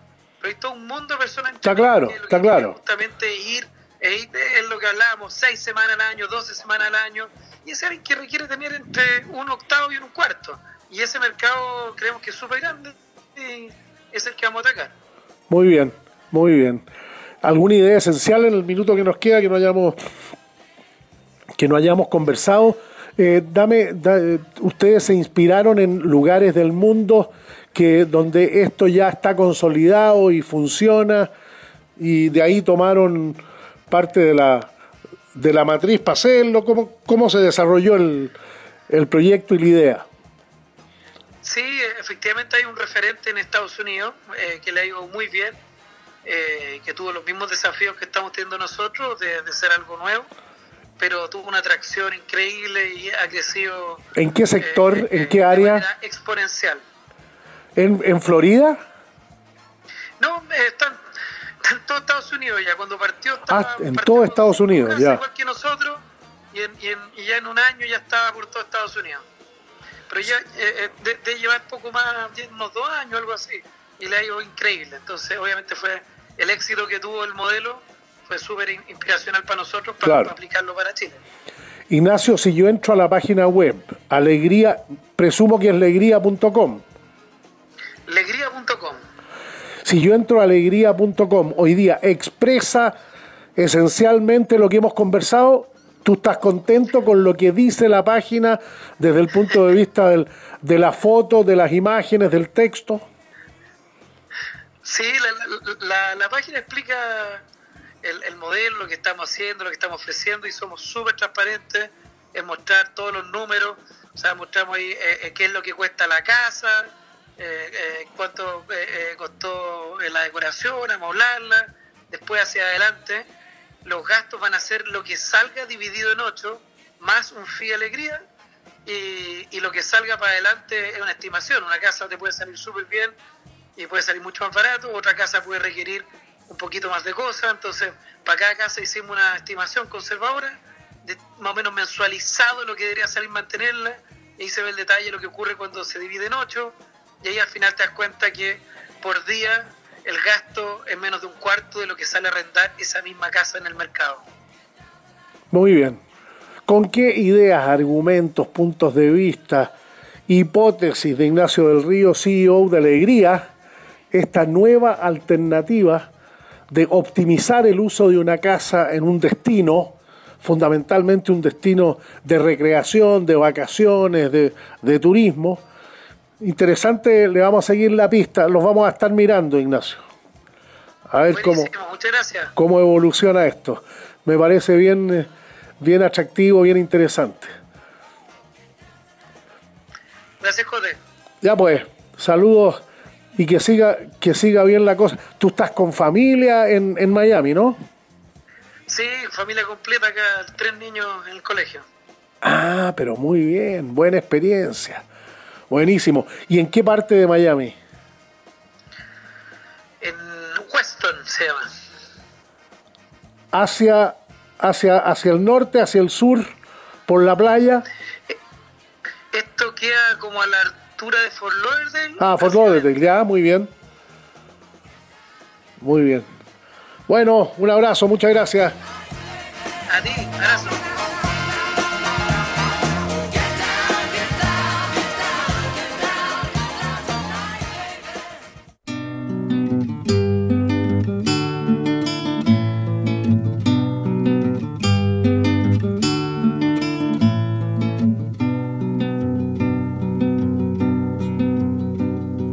Silueta va caminando. Ahí estamos escuchando esta canción preciosa, Los Momentos de Eduardo Gatti. Les recomiendo mañana a las 9 de la noche en el Manuel de Salas. Eduardo se va a encontrar con amigas y amigos de toda la vida que han compartido su música, su guitarra. Eh, Eduardo hace una cosa muy interesante que es ir contando la historia de las canciones y la historia musical de los tiempos de las canciones y los artistas que influyeron en él. Una vez esperando un avión, Eduardo iba a Chiloé a tocar en tres, en tres municipios y me dijo que sentía una admiración extraordinaria por Keith Richards, guitarrista de los Rolling Stones, que encontraba que le daba todo el sello, claro, recordando su, su pasado rockero. Así que con, con esta canción de, de Eduardo Gatti nos vamos a la conversación con Tomás Flores, economista. Ustedes se encuentran con él en, eh, en Buenos Judy was boring. Hello. Then Judy discovered ChumbaCasino.com. It's my little escape. Now Judy's the life of the party. Oh, baby, Mama's bringing home the bacon. Whoa, take it easy, Judy. The Chumba life is for everybody. So go to ChumbaCasino.com and play over 100 casino style games. Join today and play for free for your chance to redeem some serious prizes. ChumbaCasino.com. No purchase necessary. Void where prohibited by law. 18 plus terms and conditions apply. See website for details. With Lucky Land slots, you can get lucky just about anywhere. Dearly beloved, we are gathered here today to. Has anyone seen the bride and groom? Sorry, sorry, we're here. We were getting lucky in the limo and we lost track of time. No, Lucky Land Casino, with cash prizes that add up quicker than a guest registry. In that case, I pronounce you lucky. Play for free at LuckyLandSlots.com. Daily bonuses are waiting. No purchase necessary. Void where prohibited by law. 18 plus. Terms and conditions apply. See website for details. días mercado permanentemente. En sus artículos, yo me detuve en uno, lo recorté y lo tengo, donde Tomás decía, "Som- qué bueno, qué bueno el negocio de ser arrendador de la riqueza del litio, no correr ningún riesgo y que nos llegue una cantidad de beneficios por el contrato de arriendo, por la ley de la renta, no corremos ningún riesgo y nos llevamos más plata que la que aporta Codelco. Es interesante el punto, tiene muchas aristas. Eh, en el tema del litio se dicen muchas cosas inexactas. Yo me sorprendí conversando con Juan Carlos Guajardo, director ejecutivo de Plus Mining, que es pa- panelista del programa y está siempre con nosotros cuando me dijo que el mercado del litio era la vigésima parte del mercado del cobre. Bueno, gracias Tomás por acompañarnos y entrar a profundizar en ese artículo que me pareció muy interesante. Un amigo me dijo, bueno, pero también tiene otra lectura, que si nosotros lo explotáramos, lo explotara el Estado de Chile, no solamente eh, se quedaría con todo, sería mejor negocio que ser meramente un arrendador. Gracias por acompañarnos. No, encantado, encantado porque me permite compartir justamente, tal como tú dices, una serie de comentarios en relación a una serie de mitos que hay en relación al litio y las características de por qué tienen estos contratos especiales de explotación. Te fijas que no, que bueno, también están presentes en nuestra legislación para la explotación de gas y petróleo pero no para otras pertenencias mineras. Te en el caso de otras pertenencias mineras como el cobre, tú pides una concesión de explotación. Claro. Y, claro. Pero en esto te quiero contar una historia curiosa que, que, que, me indicaron por qué en su momento cuando se, se estaba diseñando el armado para, para, para, la explotación de estos minerales no metálicos, ¿por qué se dejan fuera del sistema de concesión al litio? Y tiene que ver, Cote, no sé si tú lo habías escuchado, probablemente alguno de nuestros auditores sí, que en su momento se consideró al litio como insumo relevante en la industria del armamento nuclear. Claro, era estratégico, exactamente. Era estratégico, exactamente, principalmente para las bombas de hidrógeno. No solo, Cote, para la construcción, sino que me señalaba este ingeniero que las bombas eh, requieren, las bombas atómicas requieren de mantención. Mira lo curioso de esto, o sea, tú construyes una de esos artefactos y con el tiempo eh, se empieza a degradar sus componentes principales. Y por tanto tienes que llevarlo como la mantención, así como cuando uno lleva un auto. Y, bueno, el litio era un componente importante de, ello. Okay. Entonces, bueno, eso llevó a que finalmente el litio esté en esta condición en la cual es propiedad del Estado de Chile auditor que no le cuenten historia. El litio hoy día es propiedad del Estado de Chile y su representante legal es la Corfo. La Corfo representa los intereses del Estado de Chile, es decir, de todos nosotros en relación a él. Entonces, ¿qué camino siguió, siguió la Corfo? Hace, un buen rato, fue efectivamente licitar estos contratos de explotación, en donde, en donde eh, postulan distintas empresas, entre ellos Sokimich, por cierto, y los gigantes a nivel mundial. Albemarle Exactamente. Y compiten justamente por, eh, por las regalías, por así decirlo, por el arriendo. Y estos tienen un contrato de arriendo que está vigente, si no recuerdo mal, cote este de Sokimich y Abermarle desde el año 2017 y hasta el año 2030. En donde, bueno, tienen que pagar los impuestos correspondientes, pero además de eso hay un canon de arriendo que depende del precio del, del mineral no metálico. Ya, o sea, la Corfo y por tanto todos nosotros vamos en la parada. A mejor precio ganamos más.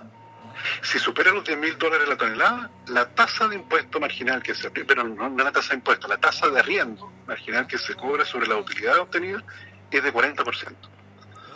Y eso es lo que ha pasado ahora. Sí, pues, ha llegado a transarse el litio con 52 mil dólares la tonelada. no, no creemos que se mantengan esos niveles de precio tan altos. ¿Te fijas? Porque evidentemente surgen otros competidores. Pero, pero ¿esto qué ha significado? Porque no solo la plata está llegando a la Corfo y con ello al Estado de Chile, de este por así decirlo, sino también en, este, en virtud de este contrato hay que repartir dinero en la región donde se explota este recurso natural. De hecho, a la región de Antofagasta en el primer semestre de este año le llegaron 108 millones de dólares. Yo sé que aquí O sea, si uno mira el presupuesto de el, el presupuesto del gobierno regional debe ser más o menos equivalente. Por lo menos. O sea, claro, aquí en Santiago 100 millones de dólares no parecen tanto. 200 millones tiene, tiene el gobierno regional metropolitano. Exactamente. Y esos 108 millones de dólares se reparten, como tú dices, el gobierno regional y las municipalidades que están relacionadas o más cercanas a los lugares de explotación, es decir, la Municipalidad de San Pedro, María Elena y, las comunidades comunidades indígenas también. Claro, las Licanantay recibían como 29 millones de dólares, si mal no recuerdo. Exactamente, exactamente. Más otros 19 millones de dólares que hay que destinarlos a investigación y desarrollo. En, este instituto del litio, por así decirlo, que busca, busca así como está el, Centro de Investigación Minero, Zairo, junto con la Universidad de Chile. Claro en el caso del litio también buscar. ¿Te fijas? Porque, porque esto, claro, parece a primera vista que parece algo como sencillo. Sacar el litio me parece que, es bien difícil al final. Entonces se produjo una, una situación en la cual en el primer semestre de este año, todo lo que pagó Sokimich impuestos, más este contrato de arriendo que tiene una parte variable, sumó, déjame ver, sumó 2.000, prácticamente 2.200 millones de dólares en el primer semestre de este año. Versus Codelco, que le transfirió al fisco 1.600 millones de dólares. Es decir, durante este primer semestre la industria del litio le generó a nosotros los chilenos más dinero que, efectivamente lo que aportó Codelco. Y estamos hablando de una industria que efectivamente es como la vigésima, el mercado mundial del litio es como la vigésima parte del cobre, según recuerdo de unas conversaciones con, con Juan Carlos Guajardo que nos acompaña permanentemente. Exactamente, y, y- y yo creo importante a los auditores plantearle el caso de Bolivia. Tú sabes, Cote, que Bolivia tiene más litio que nosotros. Claro. El año 2008, Bolivia nacionalizó el litio. Y Evo Morales prometió para el año 2015 que iban a, se iba a producir una industria, iba a construir una industria de baterías y automóviles eléctricos. Nada de eso ocurrió. Nada de eso ocurrió. Hoy día, tú sabes que hoy día Bolivia no es un actor en la industria del litio. No, la, la industria nacional del litio no ha sido capaz de producir litio. Y de hecho lo que están haciendo, lo que está haciendo el gobierno actual en Bolivia, está llamando a una licitación internacional, o sea, Así a es, una- claro. para atraer, está, de hecho los preseleccionados hay empresas rusas, americanas y chinas para explotar el litio boliviano en, una, en un acuerdo parecido a lo que tenemos nosotros aquí en Chile. Fijas, entonces, claro, bueno, perdieron más de una década. Piensa tú desde el año 2008 que Bolivia al final le dio todo ese espacio. De hecho, tuviste que en el caso argentino están siguiendo el mismo camino. ¿Y por qué te planteo esto? Porque, porque aquí en el caso de Chile, del gobierno actual, también han planteado esta idea de Una empresa nacional del litio está en el programa de gobierno. está en el programa de gobierno. Y yo creo que es una muy mala idea. Porque, porque primero tienes que invertir, tienes que poner plata fiscal para construir la empresa nacional del litio. Eso puede ser 500, 600 millones de dólares de inversión. Y, eh, versus estos contratos en los cuales el gobierno de Chile no pone ni un peso. ¿Te fijas? En estos contratos no pone ni un peso y se sienta tal como tú dices a esperar que llegue el arriendo correspondiente. Entonces, de ese punto de vista es que yo creo que, que- que el ejemplo, te coloco el ejemplo Codelco. A Codelco el año 2018, en el penúltimo día de gobierno del presidente Bachelet, se le otorgó a Codelco un contrato de explotación de litio. Y en el salar de Marucanga, si no recuerdo mal. Maricunga, sí, claro. Maricunga. Y, bueno, de Codelco, bueno, es que al final, claro, fue una decisión forzada, yo diría, por cosas políticas. Y Codelco sabe lo que sabe hacer, te fijas, y para él el litio no lo conoce. Eso lo dijeron, lo dijeron eh, ejecutivos de Codelco. Dijo, claro, este es un negocio que no conocemos. Y de hecho, de hecho, no, no han hecho nada. pues, Si al final es como que te impongan algo. Te fijas que es como que, cuando que me ponga a dirigir la selección chilena de, fútbol. Te fijas. No, no, no, claro, no sabría qué hacer. po. Te fijas, no, no, no, más allá de una cosa que, que evidentemente todos los, todos los chilenos podemos saber, pero, pero desde ese punto de vista es que en el caso de Codelco recién, para el mes de marzo próximo se iniciarían los primeros sondajes en, en esa parte eh, donde se iniciaría la explotación, sondajes que pueden demorar eh, 10 meses más. O sea, Codelco, te fijas, claro, del actual directorio, más afín al gobierno, claro, finalmente han tenido que meterse en esto, pero, pero yo sigo insistiendo que es una muy mala idea. Existe este otro camino en el cual el Estado de Chile no arriesga ni un peso y se sienta a esperar los buenos resultados, porque también, claro, eh, este, este amigo tuyo que te contaba decir, oye, si hubiera sido chileno todo esto, eh, tal, no hubiéramos quedado con todo. Y ya, pues, pero también podría haber pasado de que, de que, de que no hubiera faltado el alemán. Imagínate un alemán inventa una alternativa para las baterías de litio. Y nos quedamos con la empresa estatal. Y ahí todo es pérdida. Claro, todo ese riesgo hoy día lo está corriendo el inversionista privado. No lo está corriendo el gobierno de Chile. Tomás, entremos a picar en, en, lo- en los productos, porque se habla mucho de que no- nosotros producimos co- eh, carbonato de litio e hidróxido de litio y que tenemos que avanzar hacia productos de mayor valor agregado. Yo cada vez que le pregunto a gente vinculada a la industria cuáles son esos productos, cuánto valen, dónde se transan, hay bolsas, no hay bolsas, eh, quedo como en el genérico, productos de mayor valor agregado. ¿Hay valor agregado, en tu opinión, en producir carbonato e hidróxido? ¿Hay distintos tipos de carbonato? ¿Valen más unos que otros? ¿En el hidróxido pasa lo mismo? Porque nosotros, la Corfo, ha anunciado un nuevo llamado para el desarrollo del litio y le va a entregar a los que ganen la, la licitación, presumo yo, le va a entregar carbonato y hidróxido a precios preferentes para que ellos desarrollen, por ejemplo, precursores y o materiales de cátodo o cátodos de litio o componentes de baterías de litio o litio metálico, qué sé yo. Pero es un mundo eh, donde la, la expectativa es muy grande, porque eh, muchas personas creen que este es el nuevo sueldo de Chile y un mundo que avanza hacia la descarbonización y que procura, procura eh, electromovilidad en los camiones, en los buses, en los trenes, en los aviones y qué sé yo. Claro, es el- las baterías de litio fundamentales y además tenemos cobalto que ayuda a optimizar las baterías de litio. Entonces, como que se ve todo demasiado bueno y se olvida las pellejerías que hay que pasar para llegar a eso. No, sin duda, sin duda. Yo creo que, claro, existe ese voluntarismo porque, porque yo creo que, que, que, que en una batería de litio, el 8% de los componentes es el litio propiamente tal. El 8% de una batería, ya. Es solo el litio. ¿Te fijas? Y falta todo el resto. Entonces se te produce una cosa como que suponte tú nosotros fuéramos un país que es capaz de producir goma, goma usada para neumáticos. Y, dado que tenemos efectivamente producción de goma para neumáticos, creemos que ¿por qué no producimos neumáticos para los autocarreras? Dado que tenemos árboles gomeros, como se les llama eh, efectivamente en- América Latina. Y, y claro, hay una distancia larga entre producir goma y producir eh, neumáticos para automóviles de carrera. Entonces acá se produce algo parecido. De hecho, eh, efectivamente yo creo que el camino este que tú señalas por el lado de la Corfo actualmente es más sensato, porque construir una batería de litio finalmente, claro, tenemos una parte de los insumos, pero esa, ese insumo que es el litio propiamente tal es el 8% nomás. Tenemos que traer los otros componentes. Perdón, hay que traerlo y después mandarlo a los productores. Entonces, eh, si, claro, los mismos chinos en una oportunidad nos dijeron, ¿para qué insisten con las baterías si ustedes están, el puro costo de transporte los deja fuera de mercado?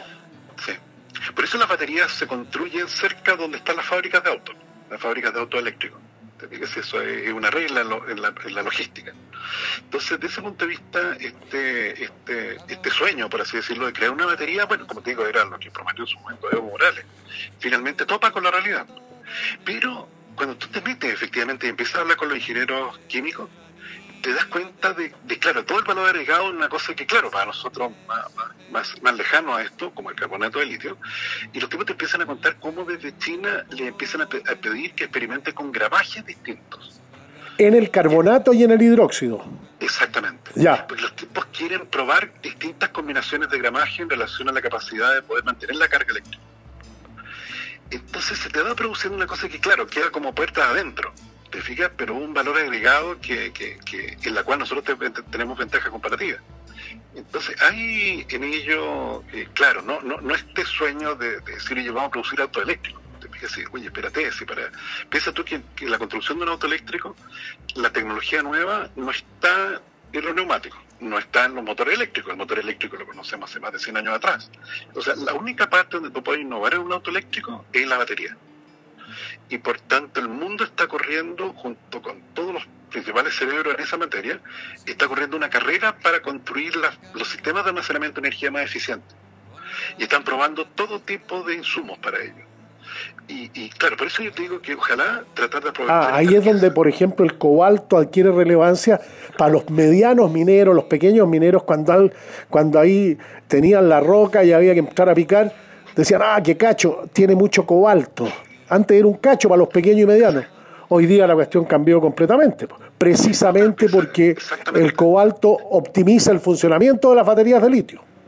Claro, pero si tú piensas en el auto eléctrico que ganó la feria en Las Vegas, en el estado de Nevada, usa baterías de, de, eh, de grafeno.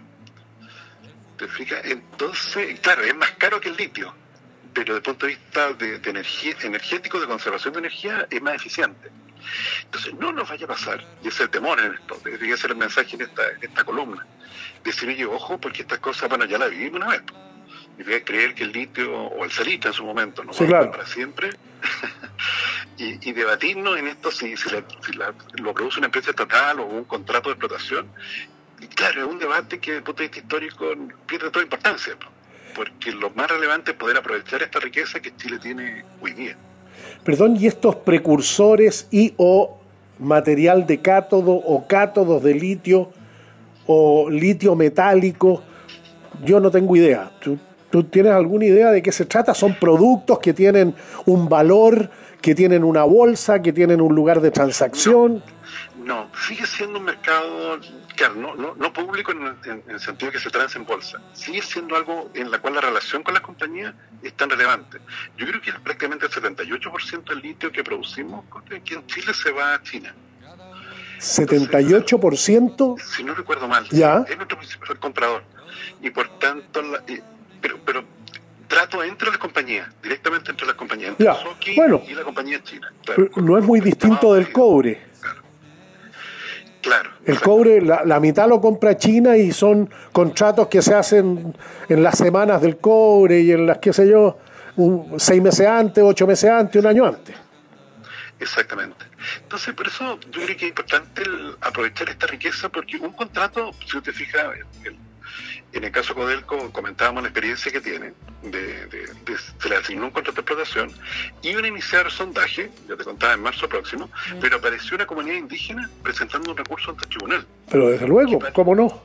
Claro. Paralizó todo esto. O sea, Codelco hoy día tiene paralizada todo lo que lo poquito que había avanzado en litio lo tiene paralizado por este, por este recurso. Tal vez eso, mira las vueltas de la vida, tal vez un alivio para los ejecutivos de Codelco. Que pueden ante, ante los políticos, por así decirlo, oye, mira, mira, tratamos de, de desarrollar esto que ustedes nos mandataron, pero, pero mira, finalmente Hicimos todo el esfuerzo, pero nos topamos con este. Bueno, la Comisión Territorial Indígena, que establece el, el proyecto de nueva constitución, tiene un plazo de seis años para recorrer Chile y establecer el territorio indígena, donde eh, esas naciones tienen el derecho a sus recursos. Entonces, claro, así como los licanantay en el caso de los changos, en el caso de pescados y mariscos, de pesca, y, y empezamos a mirar entonces a todas las naciones, sobre todo del norte, porque aquí cuando se habla de pueblos indígenas, casi todo se resume en lo mapuche, donde hay que entrar a distinguir entre picunche, pehuenche, huilliche, lafquenche, hay distintas miradas del mundo y de, de su propia organización social. Pero en el norte sabemos el- cuál es el territorio de Aguita, a partir de qué momento, en el momento del, esplendor de su cosmovisión y a lo mejor ocurre que parte de ese territorio eh, era boliviano en ese momento o peruano, qué sé yo, entonces, eh, y la riqueza minera en cuál territorio está. Si la Comisión Territorial Indígena va a tener seis años para recorrer Chile y establecer las demarcaciones, las limitaciones, las expropiaciones, en fin. No, claro, es un- conflicto interminable. No, claro, eso te genera un conflicto interminable. Y paralización de proyectos de inversión, evidentemente. Tomás, Como te digo, Codelco es- es víctima de ello en este momento. Bueno, no nos olvidemos que Codelco está desarrollando este proyecto estructural con inversiones nunca vistas para mantener su producción, no para aumentarla. No, claro. Bueno, tiene yacimientos bien antiguos, más de 100 años, algunos de ellos. Tomás, en... ¿Sí? Sí, Pero, pero claro, esta, esta conflictividad que puede surgir a partir de estas reivindicaciones, claro, para, para nuestra industria, no solo minera, sino que de todo tipo de recursos naturales, claro, es muy malo al final. Perdón, se ha hecho poca, eh, se ha hecho poco debate. Una comunidad licanantay que recibe 29 millones de dólares eh, es un cambio sustancial, tal vez en su en su nivel, en el nivel de ingreso promedio histórico de la comunidad. po. Por supuesto, supuesto. Tomás, en, eh, en un par de minutos que nos queda, el, el trabajo desarrollado por tus colegas Rodrigo Valdés, Rodrigo Vergara, Guillermo Larraín y unas académicas, pido disculpas, pero siempre me olvido el nombre a la hora de los que hubo, estableció que en el fondo para cumplir con los derechos sociales que establece el proyecto de nueva constitución, las chilenas, los chilenos, los inmigrantes tenemos que producir 30 mil millones de dólares más por año. Más o menos, yo saqué un- una cuestión así de, cuenta del panadero. Eh, decían entre el 8,9 y el no sé cuál, el 14% del PIB. Yo dije, ya, eh, 30 mil millones de dólares al año más es lo que tenemos que producir, porque la economía no es otra cosa que el trabajo de las personas y lo que producimos, lo que consumimos, lo que ahorramos, lo que invertimos. Es, esa es la economía. Entonces tenemos que producir 30 mil millones de dólares más por año para financiar los derechos sociales. Si eso es así, eh, yo no he visto que haya sido desmentido y que se haya generado un debate con, con otras opiniones respecto de eso. ¿De dónde lo hacemos? No, claro, pues, se se te produce, para que los auditores tengan una referencia, el gasto público chileno debe bordear los 82 mil millones de dólares. O sea, cuando tú dices que hay que agregarle 30 mil más, eh, claro, no es, es tres veces la reforma tributaria que se está discutiendo en el Congreso. Yo diría que eso finalmente en la experiencia de otros países tiene sigue dos caminos. Uno es que eh, los dos caminos implican no cumplimiento al final, porque claro, no, no es factible al final en la, en la vida real subir los impuestos en esa magnitud. Entonces yo diría que uno... te ¿Endeudamiento?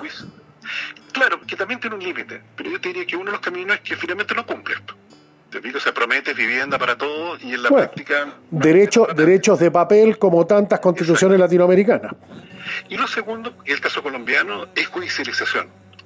O sea, efectivamente, como se plantea el derecho, pero, pero no tiene más que eso, termina en tribunales.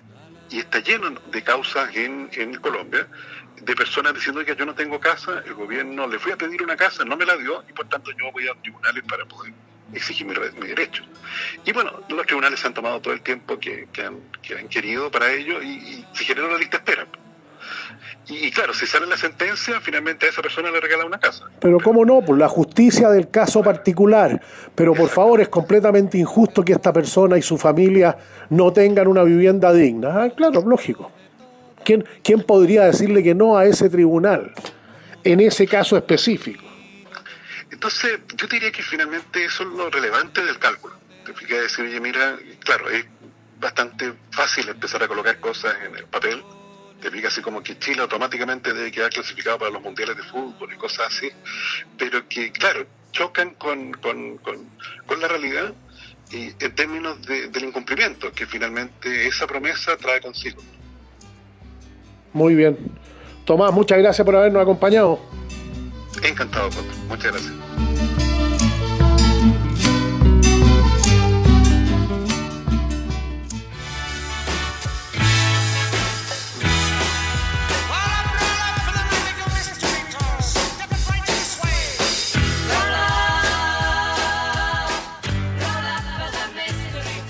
Estamos llegando al final del programa. Muchas gracias por acompañarnos.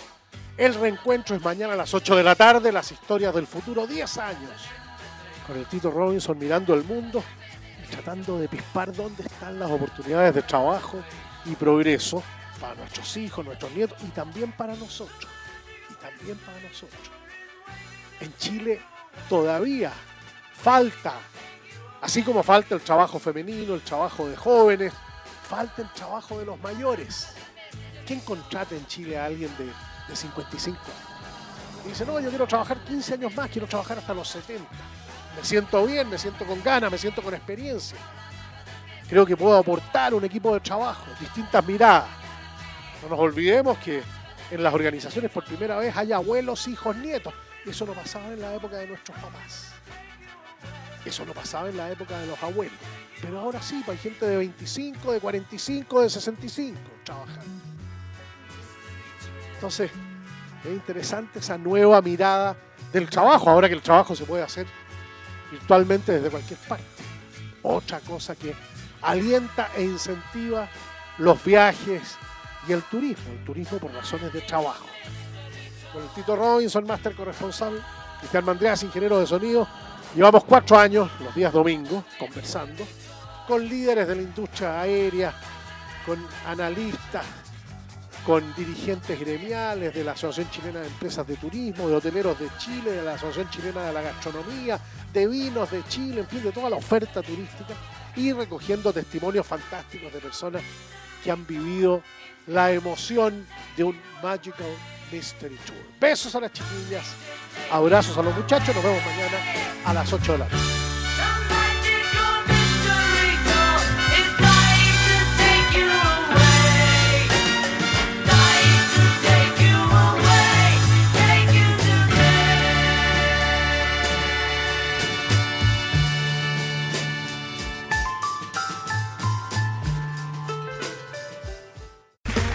Okay, round two.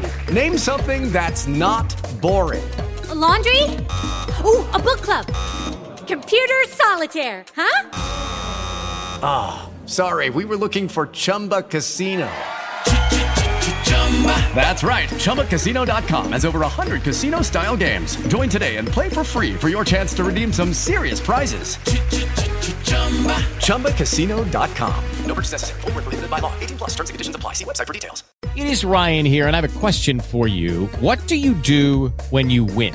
Like, are you a fist pumper?